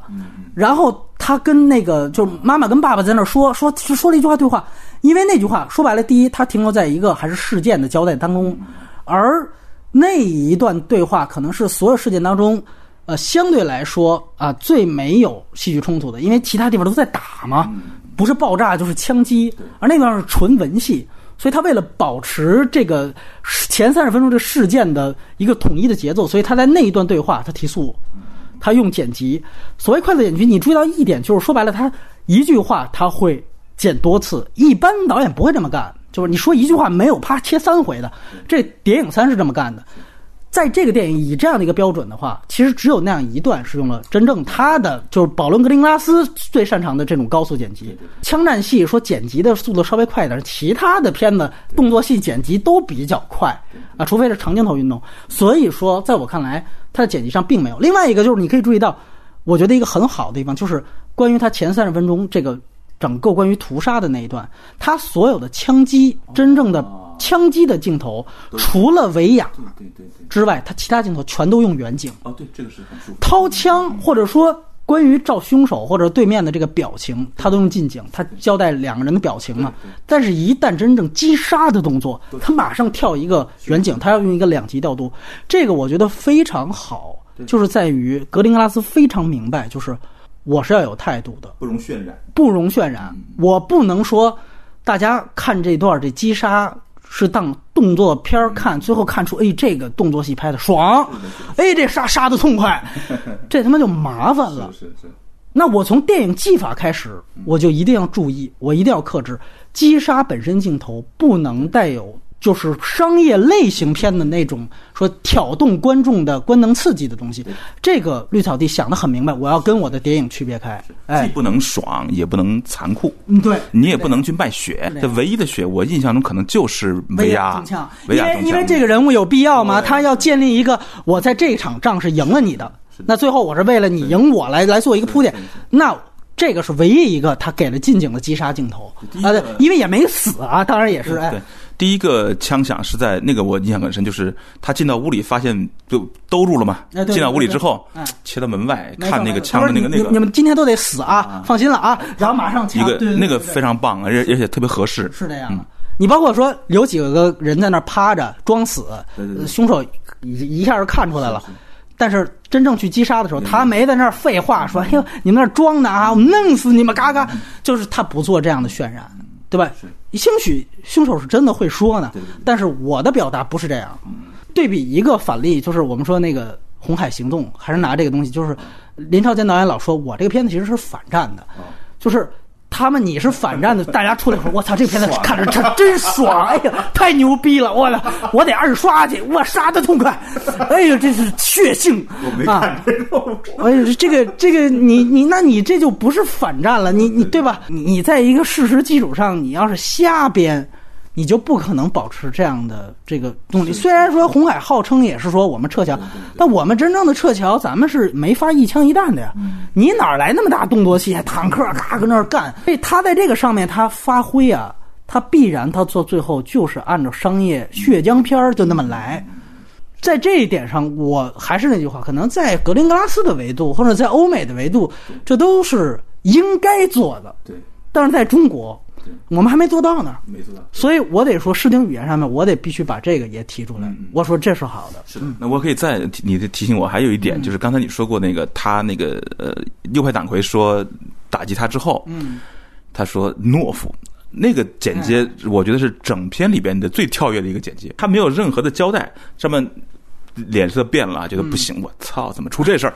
完蛋了，那种感觉之后，对，帮的切过来一个蹦，硬生生的跳切，嗯，懦夫，懦夫，那个非常生硬，但是在那个时刻就是合适的，没错，他要给这个人崩溃了，对对对，他要给这个人的马上的内心戏，对对对，所以剪接也崩溃了，他就没有那个连贯性，对对对对对对对对，所以你看他的这个剪辑快慢，在这里面反倒是真正的打戏，就我们所谓的打戏，就是枪枪杀戏，是是是。它是静的，它不要求快的，反倒是文戏、法庭戏，对对对，它是快的，它又把谍影那种东西带回来。就不是说说格林拉斯就是老了不行了，或者他其实有他自己的想法。你多看几遍，你会发现他的这个张弛有度是选择权是在他的。强击戏其实也并没有丧失他的紧张度，这是也没没错，他完全没有丧失紧张度。他虽然没有渲染任何东西，但是也还是紧张的。是的呀。那个小小的底层的配乐用的哈。哎，对对对对对，很合适。没错没错。呃，那然后我们就交换意见，说说这个缺点。对，来杨导。呃，最主要的缺点其实就是。我哈就是，尤其是在看完纪录片之后，加上我对这个平时的兴趣所致，对当代欧洲的这个这个难民潮的了解吧，我既没有把它看成这个恐袭片、动作片，也没有把它看成一个白左青年和极右青年之间的这个个人对决戏。我觉得那都小了。我其实更期待看到。更多信息量的呈现，嗯，我希望看到更大社会层面的人在这个过程中的纠结和痊愈的过程。没错，我觉得他给我的信息量单薄了，这是我最不满意的一点。他因为把维亚拎出来当做主人公去说，省事儿了倒是，没错，呃，也政治正确没问题，但是我觉得信息量对我来说是远远不够的。嗯嗯，这是我觉得最大的一个问题。最大的一个问题，没错，我其实。在这方面，我也觉得它是一个问题。这个问题其实跟我们最近聊的那个宝贝儿，就刘杰那个宝贝儿有点像。纪录片来说，有两个细节给我印象特别深。这个大家知道之后也会觉得很有意思。第一次在奥斯陆这个市中心的这个爆炸案发现之后，在还不知道凶手是谁的时候，当时奥斯陆当街就有几个穆斯林被打了，被挪威的白人给打了。然后还有一个这个应该是穆斯林的妇女，直接就被这个人拉开车门，就说你他妈滚出挪威。对对对对，就这个其实是当时发生的真实事件的事儿。你在这个 BBC 的纪录片里能看到，它其实反映了挪威的这种恐惧情绪。这到了什么程度？就是当我们首先就是第一个恐怖袭击发生之后，所有人的第一反应是这肯定是。啊，穆斯林干的。对对对，你包括这里面，当然这里有有交代，就是那个岛上的人还说，哟，这是不是盖达组织？其实就是基地组织。但实际上，更多的这种老百姓直接把它诉诸于暴力行动了。就是这个，其实也就是凶手所宣扬的右翼情绪啊。是是，这个你就能代表它的整个这个土壤是非常深厚的。我觉得这个信息点是非常关键的。对，另外一个。就是这个岛上的这个，我们刚才提到的，就是说所谓这个啊，这个工青团在里边翻译的这很好，工就是劳工党的青年团，简称工青团。哎，这个 AUF 他的这个头目，其实出了这个事情之后，接了这个助理的电话，马上得知之后，他带他开着船跑了。就是那个纪录片也交代，就是那艘船，它明明啊能承载更多的人。但是说白了就是领导先走了？这个咱们中国观众最熟悉吧？这个，呃，呃，领导先走这件事情，挪威也有。哎，就是说这个呢，其实它能反映出的事情呢，其实是充分暴露了这个等于是这个政治青年团它的这个官僚色彩，是的，是的，对吧？这其实是一种官僚色彩体，一种等级制度。对，助理马上给你打电话，你赶紧先撤吧，你这还他妈领导先走一个道理啊！就说白了，你的命对是比其他人的命是要重要的。这个人压根在店中没出现，对，我操，就他没这么去设计。对，说句实话，我个人觉得，像穆斯林马上当街被打，不分青红皂白，没闹清楚什么凶手是谁就被打，和这个领导先走，就这两件事情，我觉得都可以展开。是的，是的，而且都可以对你这个主线，你刚才要说的这个来进行补充，但这个电影其实是只字不提的。如果他真的有这两个场景的话，我觉得是会在最后的战胜呃布雷维克的这个过程中，嗯，使得这个胜利显得更扎实、更辉煌。是这样，嗯，没错。哪怕呃，有人说，毕竟这个杀人的又不是这个共青团的这个，你也可以最后呈现一个。是，但这个电影呢，说白了，它就是要做一个二元对立，它就是要一个提纯。这个提纯最后是一定要以就是维亚所代表的这一批政治观点的人的全面胜利而告终的。但是你说这事儿，他他胜利，他在法庭上那段话确实挺有力量的，包括我们刚才提到那几个关键证据。但你非得把它刻画成全面胜利，他能全面的了吗？对吧？这个就是一种提纯化的处理了。他应该是一个惨胜才对。其实你看那个，就我看纪录片里面那个，就是领导先走那领导，后来其实他他的接受采访采访的时候，我听他的采访的意思就是说，他还给自己申辩说，人嘛，到了那个时候，他就是这个反应。对对对对对，我的感觉是他居然敢在电视采访中这么说，就意味着什么呢？意味着这就是挪威老百姓的看法。嗯，那这件这个事儿其实是另外一种对政治的复杂性的胜利，就是说我们这儿。如果是个人的话啊呃，当年那个地震的时候，还有一个有一个范跑跑，对对对对对，一个老师，这就是一个，如果能宽容这样的人，那就对了。我们接受他的这个逻辑。对，当然这同时还有等级的制度，就是说他是领导，他掌握着船还是怎么着，对这可以进行复杂讨论。但这个事情对这个事情的容忍，就更加体现这个社会的这个宽容度。嗯嗯嗯，对，所以我个人觉得，就像这在这种事情上，总该你应该表现出来，创的立立场在哪儿？我觉得你总该展现出来，这是一种复杂性。你看，另外呢，我觉得有两个人物，我觉得甚至可以着更多笔墨。就是一方面呢，就是刚才我非常也当优点说的，就是这个右翼领袖。对对其实右翼领袖领袖呢，他就是两场戏嘛，一场是律师找他，一场就是庭审。但是我想到，你能不能直接把它变成一条支线呢？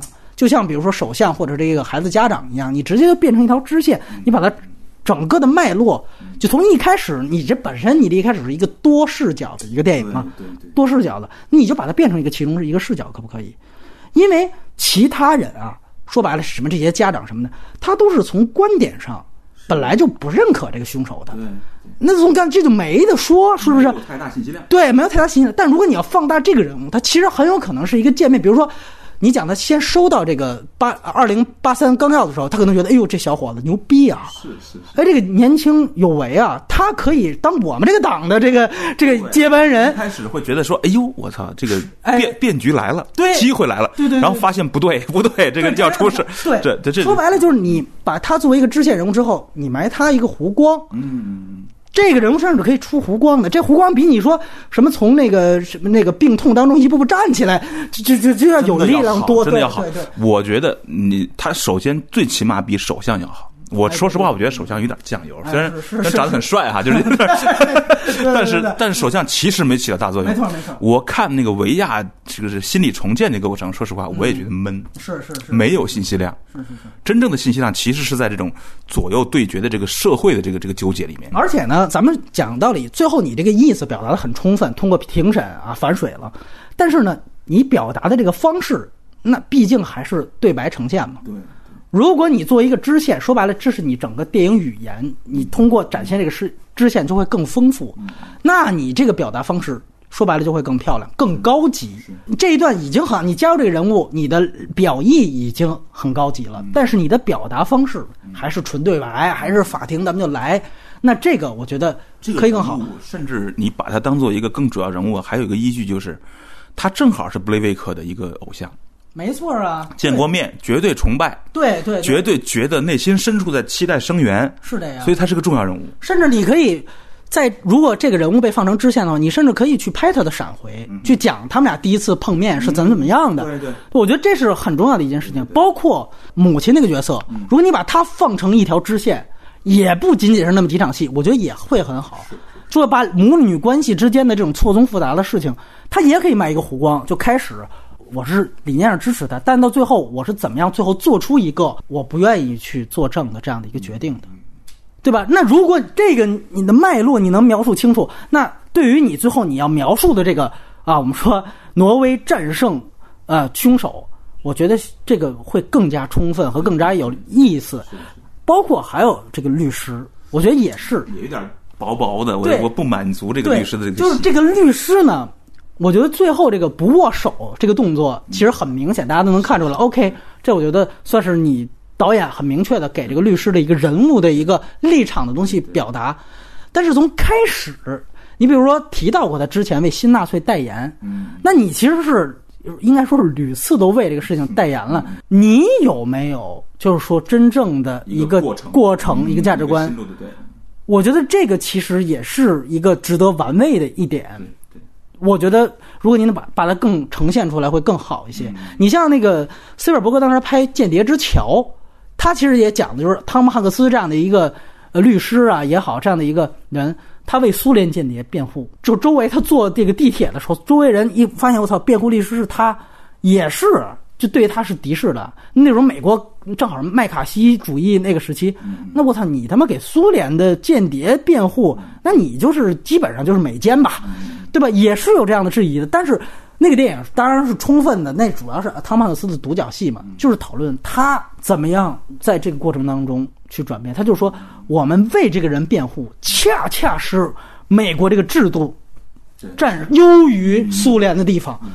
就是你说哦，他是这样的一个价值观哦，那大家你能把哪怕中国人都说明白了，这我觉得就很充分。所以他写律师是没写透，就是律师他也有这个意思我觉得也有这个意思。对，律师的这个角色，如果是在过程中写出他的纠结，嗯。而不仅仅是学校小孩学校没了，那个太轻太轻的情节，对对对。它是故事嘛没，错它不是纪录片，你是可以稍微往后挖一点对对对对。那这个律师如果中间展现他的那种。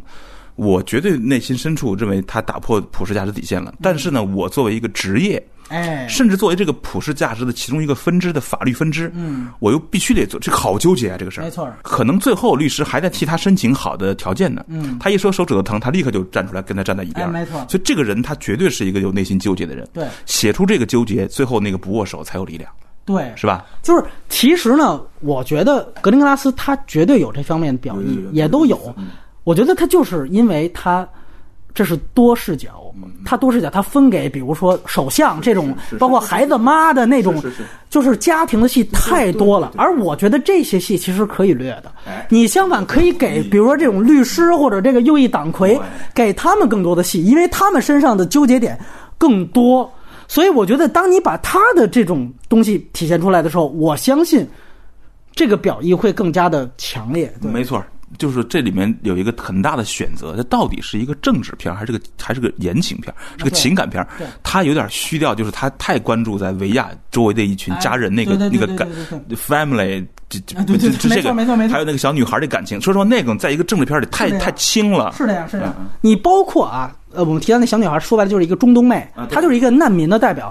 OK，因为难民问题啊，嗯，呃，毕竟也是凶手他所反对的一个政治主张，你可以把它作为一个符号，但是我觉得就这个是也是一个不上不下。对，就是如果你就想把这个中东妹提出来，那我觉得他也可以你直接放大成一个支线，因为我觉得你看这个人他多有意思，他是是伊拉克吧，就在那个纪录片里他是伊拉克逃难出来，你就可以讲。我的他童年可能就是战火纷飞，看着死人堆里边爬出来了，好不容易那多少人最后才有一个能成功逃到挪威，而且挪威还真正的批了他的这个政治庇护，落下户口了。对对，就终于觉得我操，我到挪威了，总算踏实了吧？结果摊上他妈这么一个事儿，还是杀人。那如果你从他的角度，你把他放成一条真正的完整的支线的话，我觉得也非常有力量。这个不就是对你整个的这个凶手这样的一个强制的，我们说驱逐这种啊这个移移民难民，然后所导致的这样的一个后果的一个集中体现吗？就是我觉得这个也会，但是他这里面呢，还是最后的表达就单纯变成了法庭的辩述，把他的整个苦难史就是法庭的随便一说，你随便一说，说白了就是最后我看到这个片子就是，呃，什么点倒是都有，嗯。啊，律师的也有，右翼的也有，中东卫的都有，但是没有一条线让你感觉特别的有力量。这个我觉得就挺厉害，而且最终我们说从电影角度来讲，就是你的所有的观点，你就只能留于一个对白交代，就是一直哪怕他铺陈的就是这个维亚的家庭线。他家庭线里面还有一个我觉得挺好的，他想展现的就是父母一直围绕他转，啊，对对对，但其实他弟弟心灵受伤了但是完全就被忽视了对。这个其实也是很好的一个点。他最后呢，呃格林斯肯定也看到了，但是他怎么展示？他就是只能通过一场对话对，对对，就是敲那个弟弟房门，说：“哎，我都理解你，父母都围绕着我了，忽略了你了。”说白了就是，你这个意思啊，倒是都点到了，但是所有的这个表达，就最后都只能通过对白。为什么？因为你想要说的东西太多，导致你只能选取最简单、最表面的这样的一种表达方式，就是台词。所以使得他整个电影的表现方法是极其中庸，甚至是平庸的。是的，嗯，这个我觉得是他这个电影很大的一个遗憾。哎，这个片子最大的难题其实就在于素材的那种选择嘛，因为他其实手里握有很多人物之前可以用，他最后选的这个，我觉得就是说，对于格林格拉斯这么一个导演来说，就不够勇敢，就是他是比较保守的，哎对对对对对嗯，不够比较保守的。而且呢，还有另外一个角度，就是说，呃，首相之前他说了一句话，他就说啊，出了这种事情，证明我们这个社会一定出了巨大的错误，我们要找到这个错误在哪儿。那 OK，我们说从态度上，你们开始大家都是回避，对对后来我们正视，我们开始调查，这个完全没问题。但是，我们就表面上带着你这句话说，就是你说指出了最大的错误，我们最后看看错误在哪儿，你会感觉其实他到电影最后，由于他要呈现一个对凶手的全面胜利，导致我也没太看出来有什么错误？对这个挪威社会本身，他有什么错误最？关键的。是的，是的。那如果他出现大包括穆斯林，那就不一样了。对对这个我觉得嗯是、嗯是没问题。包括你可以先出现打穆斯林，到最后，比如我们也要把这些打穆斯林的人同时绳之以法对对，啊，你们也要诉诸于行动。就是没就是这种东西要有，哎，没是这样。社会真正的那种就扎心的那，他这个扎心，你不能搞成一个个人小情感扎心，那个东西在在这个大背景下太轻了。嗯，七七个人都死了，我不太关心维亚怎么重建心理，这么一小孩，对你知道吧？我想关心的是社会怎么面面对这个事儿。甚至我在想，你比如说有没有，比如说，因为挪威很多的他们那种议会制度都是有有提法案，完了有要投票通过的。比如说，你能不能找到一个相关的案例啊，能够证明，比如说，恰巧是在这个惨案发生之前，可能一直就是在讨论，但是没有通过的一项，比如说更开放的法案。这法案是更开放的哦，是更左的啊。说白了是凶手更不愿意看到那种法案。之前是实际上是纠结的，就是因为挪威有保守势力，但是反倒这个事情一出，结果没过对几个月过了。你如果有这样的一个交代，说白了，我要看到这个挪威这个社会因为这件事情，它有怎样的政策性的改革或者变化，你得把这个东西体现出来，是的，是你才有什么制度性的错误，我们找出来发现了，对纪录片里面说了这件事儿，明确之前非常明确的做了一个结论，说这个事情使得极右翼完蛋了。对对对我靠整个挪威突然变宽容了。是是是我当时看纪录片，我觉得我很我牛逼啊，但是这个事儿你这就是应该告诉我是怎么发生的没。错，没错，没错。而他电影当中啊，最后更多去呈现，你比如说对于警察和首相沟通的这个规则，他最后倾向于交代出一种和解。嗯，所以他最后首相这条线，最后就落在了一个说他走进去跟大家道歉，结果。大家来了一句，他就说：“我们觉得责任在凶手，挪威需要你。”就是这太鸡汤了对，就这个这个，我我能理解他逻辑上确实通，因为毕竟就是这个整个这个调查，就这个最后出现这个也算是一种白皮书吧。嗯，这个确实是首相自己下令调查的，就是我要下令调查。那这个行为可能民众也看到，家属也看到了，他就觉得 OK，你已经有这样一个行为了，你最后也有这么诚恳，我凶手确实不是你嘛，那我可以谅解，或者说确实家属当时说过这样的话，但是，是不是哪怕比如说安保部门、警察部分部门，要有人因此要下课呢？因为说句实话，我看在前三十分钟，这个格林格拉斯也足够交代了他们整个的这个协调过程，包括这个安保部队的这个愚蠢啊，这个低效啊，什么直升机来不了，只剩一架了。包括这个哥们儿上来就说我是警察，你们把把船调过来。那俩人证件不看，直接就调过来了。上了岛，那个人想起来才看。就在我看来，这些其实都是需要去注意到的事情。这是你安保的问题，对吧？说白了，这些安保部门都是纳税人花钱养的，对吧？那这个追责过程，那是不是应该交代清楚呢？这个电影最后他就是为了追求，就是说要这个全面胜利，所以他把这些东西都。避而不谈了，这个东西，我个人觉得其实是一种就是提纯，然后对复杂性的一种打压。对我还觉得有一个很大的缺失，这个缺失是我在看了纪录片之后发现的。嗯，纪录片里面有一个场景，就是在枪声发生之后，嗯，岛的对面的大陆上有一个人拿着手机拍，嗯，你知道我看见什么场景？我操，那水里面有大约。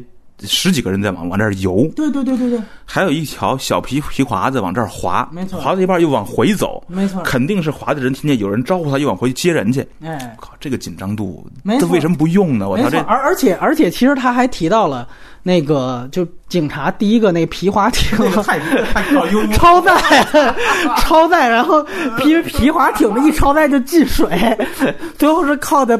普通居民去给他把那个超载的人说：“你上我们这个船，让那个船 稍微减轻了一些，没有超载。”完了，那些警察才成功渡河。那个场景，我倒觉得哈，我倒同意他不不，因为那个场景太幽默了。对，你知道我在纪录片看我都乐，我当时就乐出来了。那傻逼皮划艇坐的满满的，停在水里面一动不动，后面来了一个渔夫过来把他们解，把把特种部队解救了。我操 你这什么逻辑？就是，但是因为他这是真实事件，他真的就发生了。嗯，你他这里面其实他可能会带来他他他这样，他呢给他改了。啊，对，就是把他给就是把重黑给变成轻黑了。嗯，他提到了那个就是。他们警察上了皮刷顶之后啊，打火 打不着，就打火打了就半分钟，大槽点就给弱化成一小槽点。就这个呢，我们只能说这就是，就是你也能看到绿草地他在这个事件的交代上，呃，这个选择呢，我觉得从就是道理上，它不违背基本的这样的一个我们说操守，也没有把白的给改成黑的。你只是把大的改成小的了，但是呢，我们作为评论人看到这种变化，必须得呈现给大家。那我觉得最大缺失其实是他没展现那些游往外游泳的，他没有没有出现这场景。对对对，这是一个非常不不容许的缺失。对，就是明显它是个岛，你想，这枪声一响的时候，我再冷的水我游回去，这个事儿要给。没错。明显那个那个多震撼的一个场景，那手机拍的，十几个人在水里面往哗哗游。没错没错。那个船在中间还在接人。嗯。本来已经逃出来的人，听到有一个朋友召唤，又回去接。这个我觉得要比他去呃，新就是记录式的展现杀手开枪要好多了。你你知道为什么吗？就是因为啊，还是刚才提到提纯，他就是要第一场仗凶手赢了，最后一场仗我们赢了。前面刚才咱们说的这些缺点，都是因为他最后要法庭戏，要弄一个挪威赢了的全面胜利导致的。但其实你刚才说这个问题是，他当时更多想体现的是凶手在第一场仗赢了，特别。所以，对，所以他不想去呈现，比如说人们什么自救的过程，包括其实那个挺敦刻尔克的啊，就是哎，这个居民一看到，我相信挪威人的素质都到，一看我操，那听听的枪声了，咱马上开船救啊。那这个说白了，那整个说这个湖光它怎么建立起来呢？所以他为了哎，他为了提纯。所以我觉得这个确实也都得要点出来，就在咱们的缺点问题都得要点出来，只是他这个扣分大小依这个个人的差差距而定。对，所以我觉得这些确实都是问题。你包括啊，我还在想，就是说这个屠杀是二零一一年发生的，凶手也一直在说，就是说我这个不只是挪威了，我其实为了全欧洲的这个呃恐绿的这样的一个行为，抗击伊斯兰的行为而战。那如果我们要看全欧洲的话，这件事情是发生在二零一一年，但二零一四年和一五年，这个巴黎是真正遭到了来自穆斯林方面的恐怖袭击。对，那我们是不是可以说这个凶手的这个二零八三的这些纲要是真正应验了呢？对对对。那凶手在他得知到这些事情的时候，他会不会洋洋得意呢？包括挪威。哦，在已经经历这样的重创、被右翼重创之后，当他们看到巴黎出现被真正的伊斯兰教的这样的暴徒袭击的时候，他们是怎么样一种反应呢？斗争的复杂性就出来了，就是很很沉重的那种那种。说白了，就是因为这个电影啊，它既然是现在拍，它就应该以现在的眼光去看七二二。就换句话说，这个事儿是当年发生的，但电影是现在拍的。我可以理解，甚至我非常认同，尤其在我第二遍看完之后，你不在这件事情去讨论凶手说的到底有没有道理，但你不妨去在我刚才说的这些维度上去建立你的事件复杂性，这不冲突。你甚至可以说，比如说在巴黎的这样的暴恐事件之后，你可以说，甚至挪威事件对这一方面也是谴责，但一方面我们并没有停止嗯，去继续接纳难民或者怎么怎么样。对对，这正是因为我们之前遭受过来自右翼的，你完全可以去体现这样的事情，是吧？甚至说凶手是以为他洋洋得意呢，但是结果再去探访他，发现他根本不关心这事儿了，玩游戏呢。哎，这个可能也是另外一种你胜利成果的体现。我觉得这些都是可以去交代的。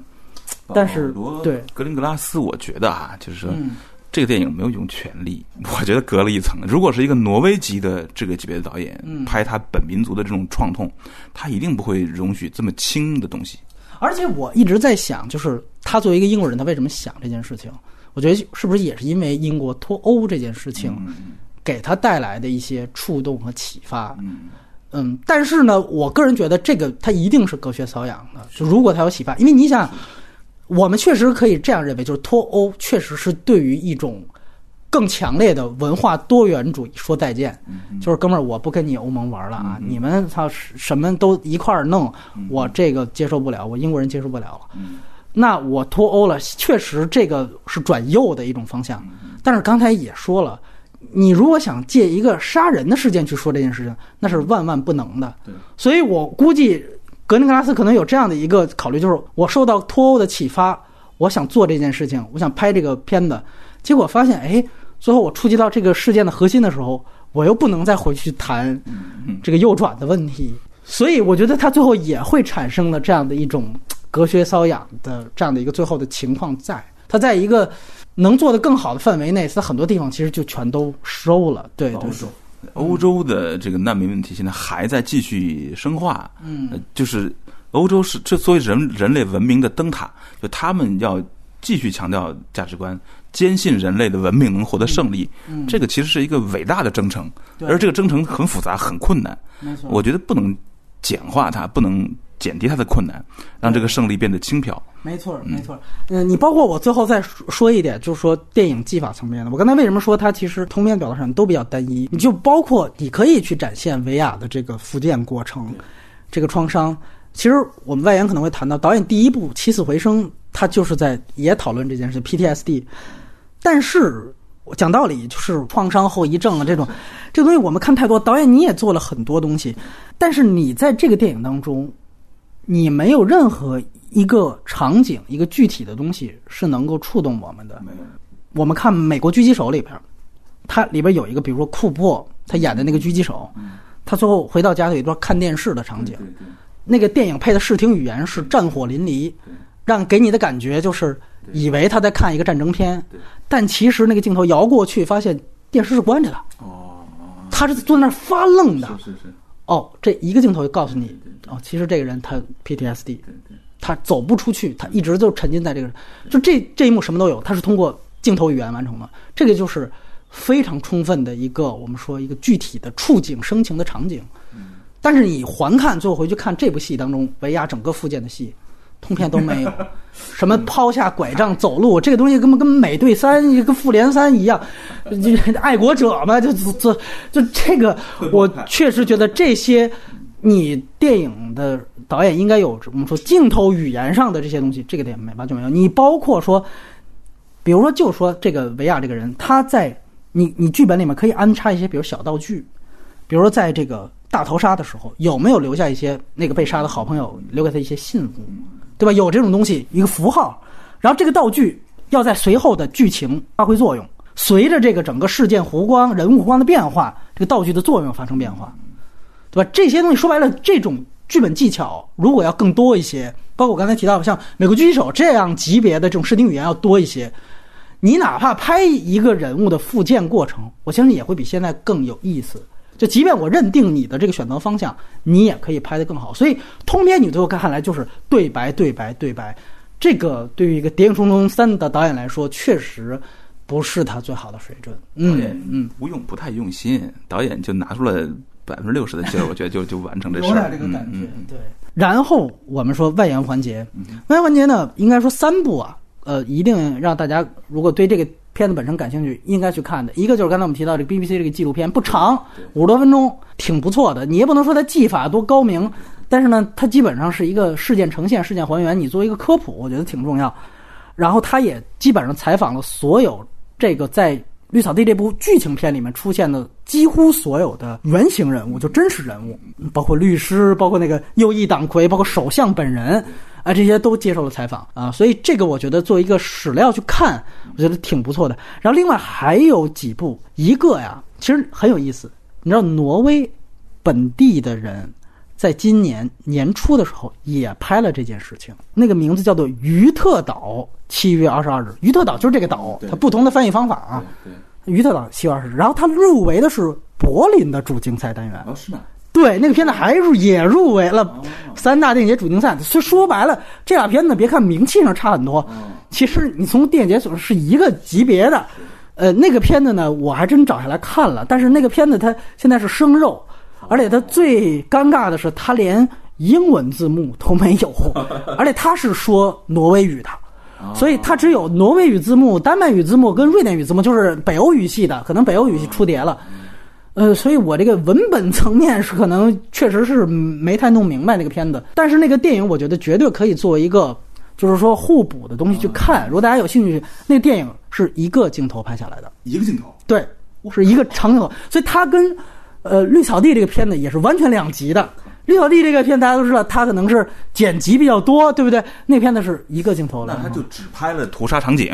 对哇，他呢完完全全呢是在以这个受害者视角，而且他做了一个最大的区别，就是通篇这个凶手没有露面，只有枪声。这个凶凶手中间，我只记得在海滩上有一个小小的人影儿，啊，那是一个超大远景啊，有那么一个，剩下没有任何听起来更酷啊！听起来是更酷，但就是就是生肉，你知道吗？就是我是不太知道他们在文本层面说什么。呃，然后呢，因为但是镜头语言都是连着的嘛，我看了一下整个它的这个长镜头的流畅度，确实完成的比我想象中要好。因为那个导演不太有名，按理来讲就是那是不是一个菜鸟导演，就可能你弄这种东西是不是会糙一些？但是可能确实这件事情在挪威可能是太大了，你会感觉从演员到这个导演。显然是经过精心排练，所以整个长镜头走位其实挺难的。你想想，那岛上那么多人，你要做长镜头，哪怕你中间有剪辑点，其实那很多这个一段一段，这也很长，也得几分钟几分钟来啊。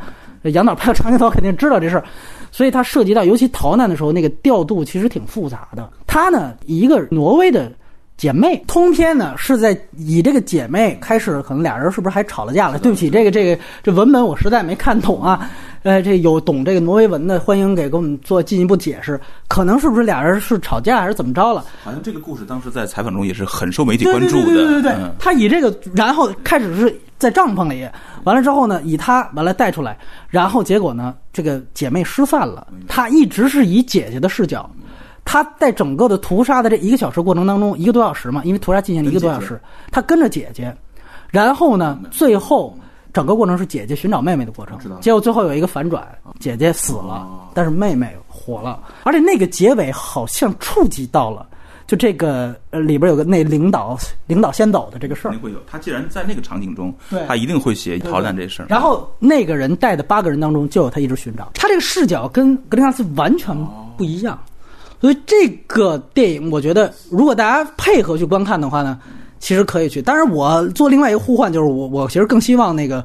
有这个懂这个挪威文或者北欧文的，能能把它翻翻译成这个熟肉，对，要不然我估计也很少有人会去看。一听说生肉，我操，连英文字母都没有，就就不看了。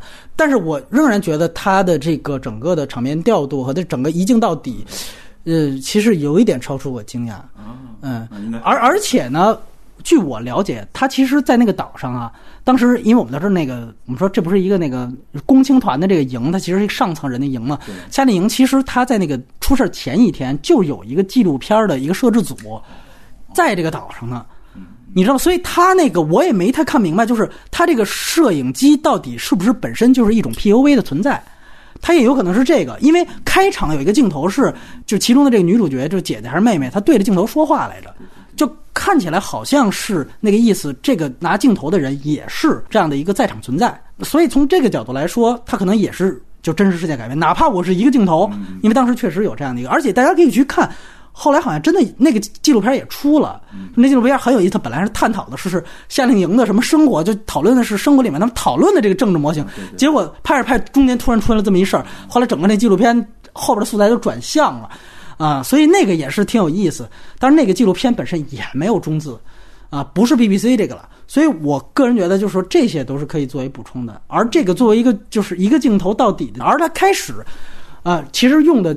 这个素材是全都是真实的，就是他对于爆炸案的素材用的真实素材，那个是有剪辑的，但是是全都是空镜头、监控镜头的剪接，完了。直接跳到的那个岛上就是一个镜头完成。可以理解这个挪威导演他这么拍的这个这个内心动机，就是对他们来说，那个杀戮本身这个事儿是不容回避的。没错，它里面的所有细节呈现出来那种痛苦是这是是很重要的。而且而且我觉得他这个态度可能也比较明确，就是凶手他们怎么想的怎么着的，我不是我的讨论重点，我更多的可能是不是要去还原这一批孩子们他们当时是怎么做的。这个对这个逻辑也很对，因为。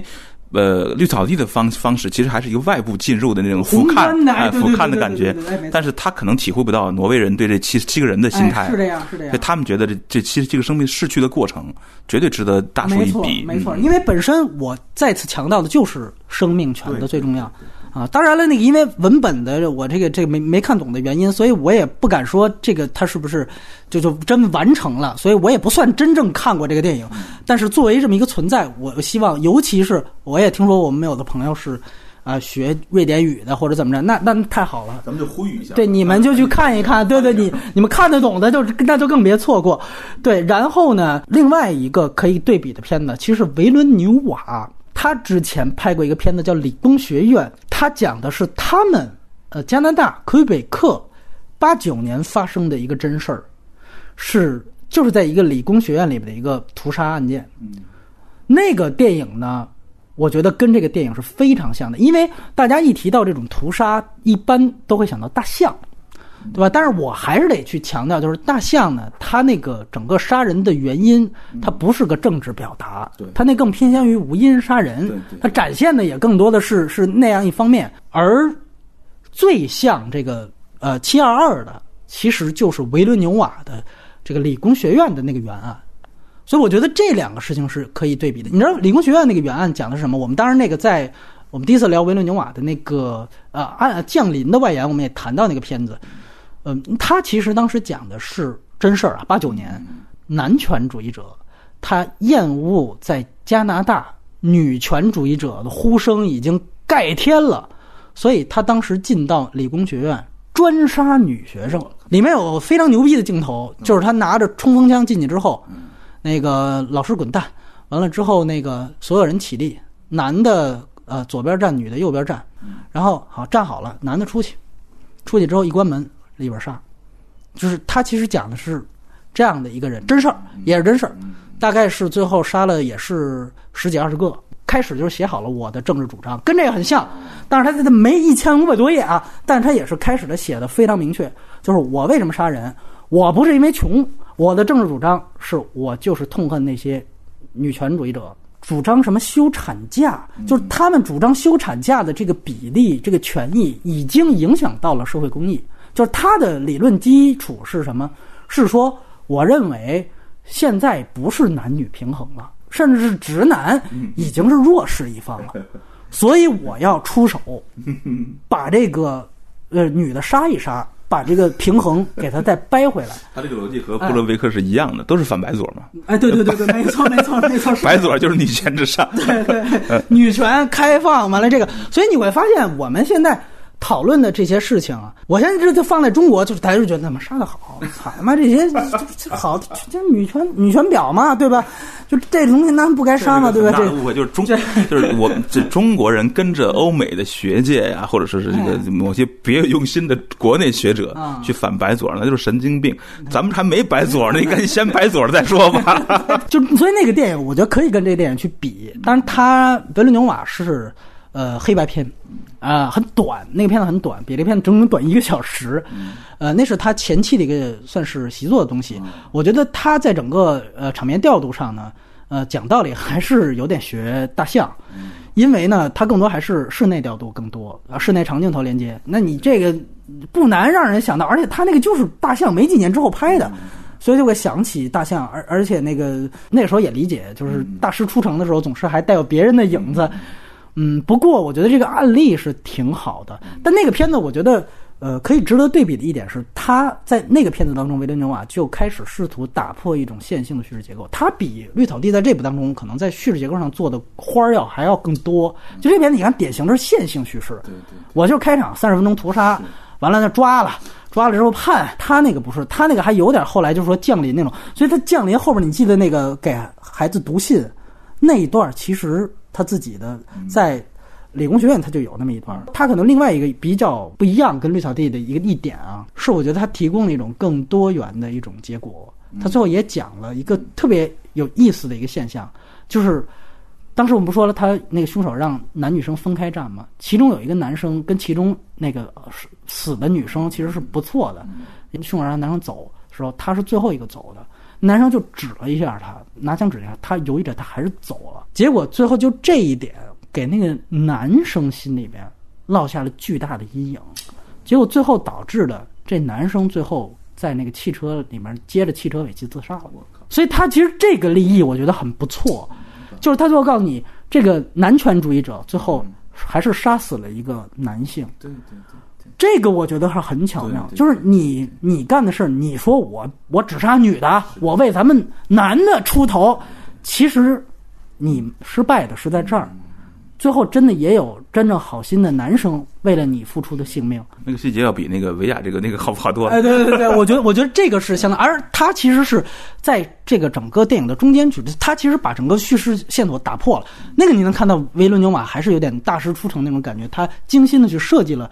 这个因果的这种倒置，我觉得还是挺不错的一个一个设计。真正说一个会有一个有良心说背了良心债的人，其实按说错不在他，但是他会有这样的阴影。这个就是最后呈现的这样一个恐怖事件，给这样的一个人。那个男权杀手的就是这个男孩儿。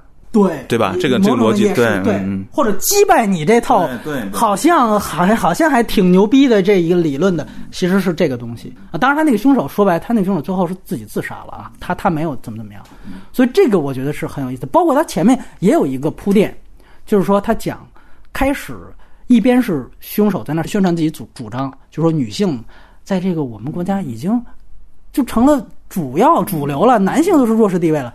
这个时候，他接的是其中一个受害人，在面试，因为他是理工学院嘛，理工学院的女生去投简历都是干这种理工科的这种职位，然后一个男的面试官在那儿，哎呦，你作为一个女的，你面试我们这个职位，哎呀，你这个胆儿很大呀，那意思，哎，其实你会感觉他就是在表达这个女性还在职场上遭到女性歧视。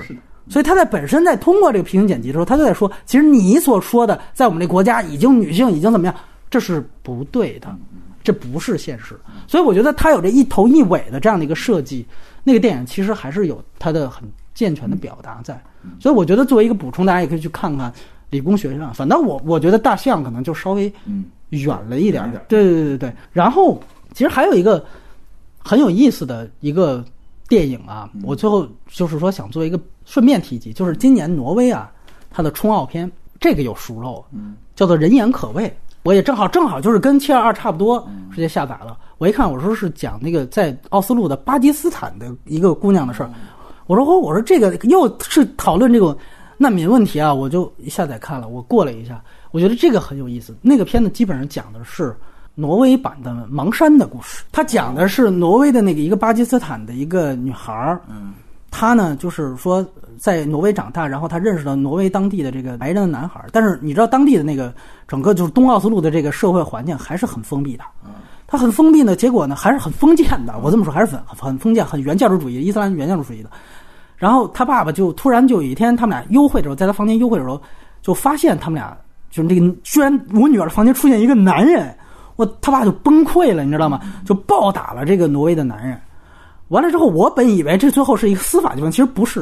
结果他马上就去讲整个这个社会的，就这这个挪威的所在的这个穆斯林的社区的其他的大佬，找这个他爸爸谈话，就说你女儿现在不结了。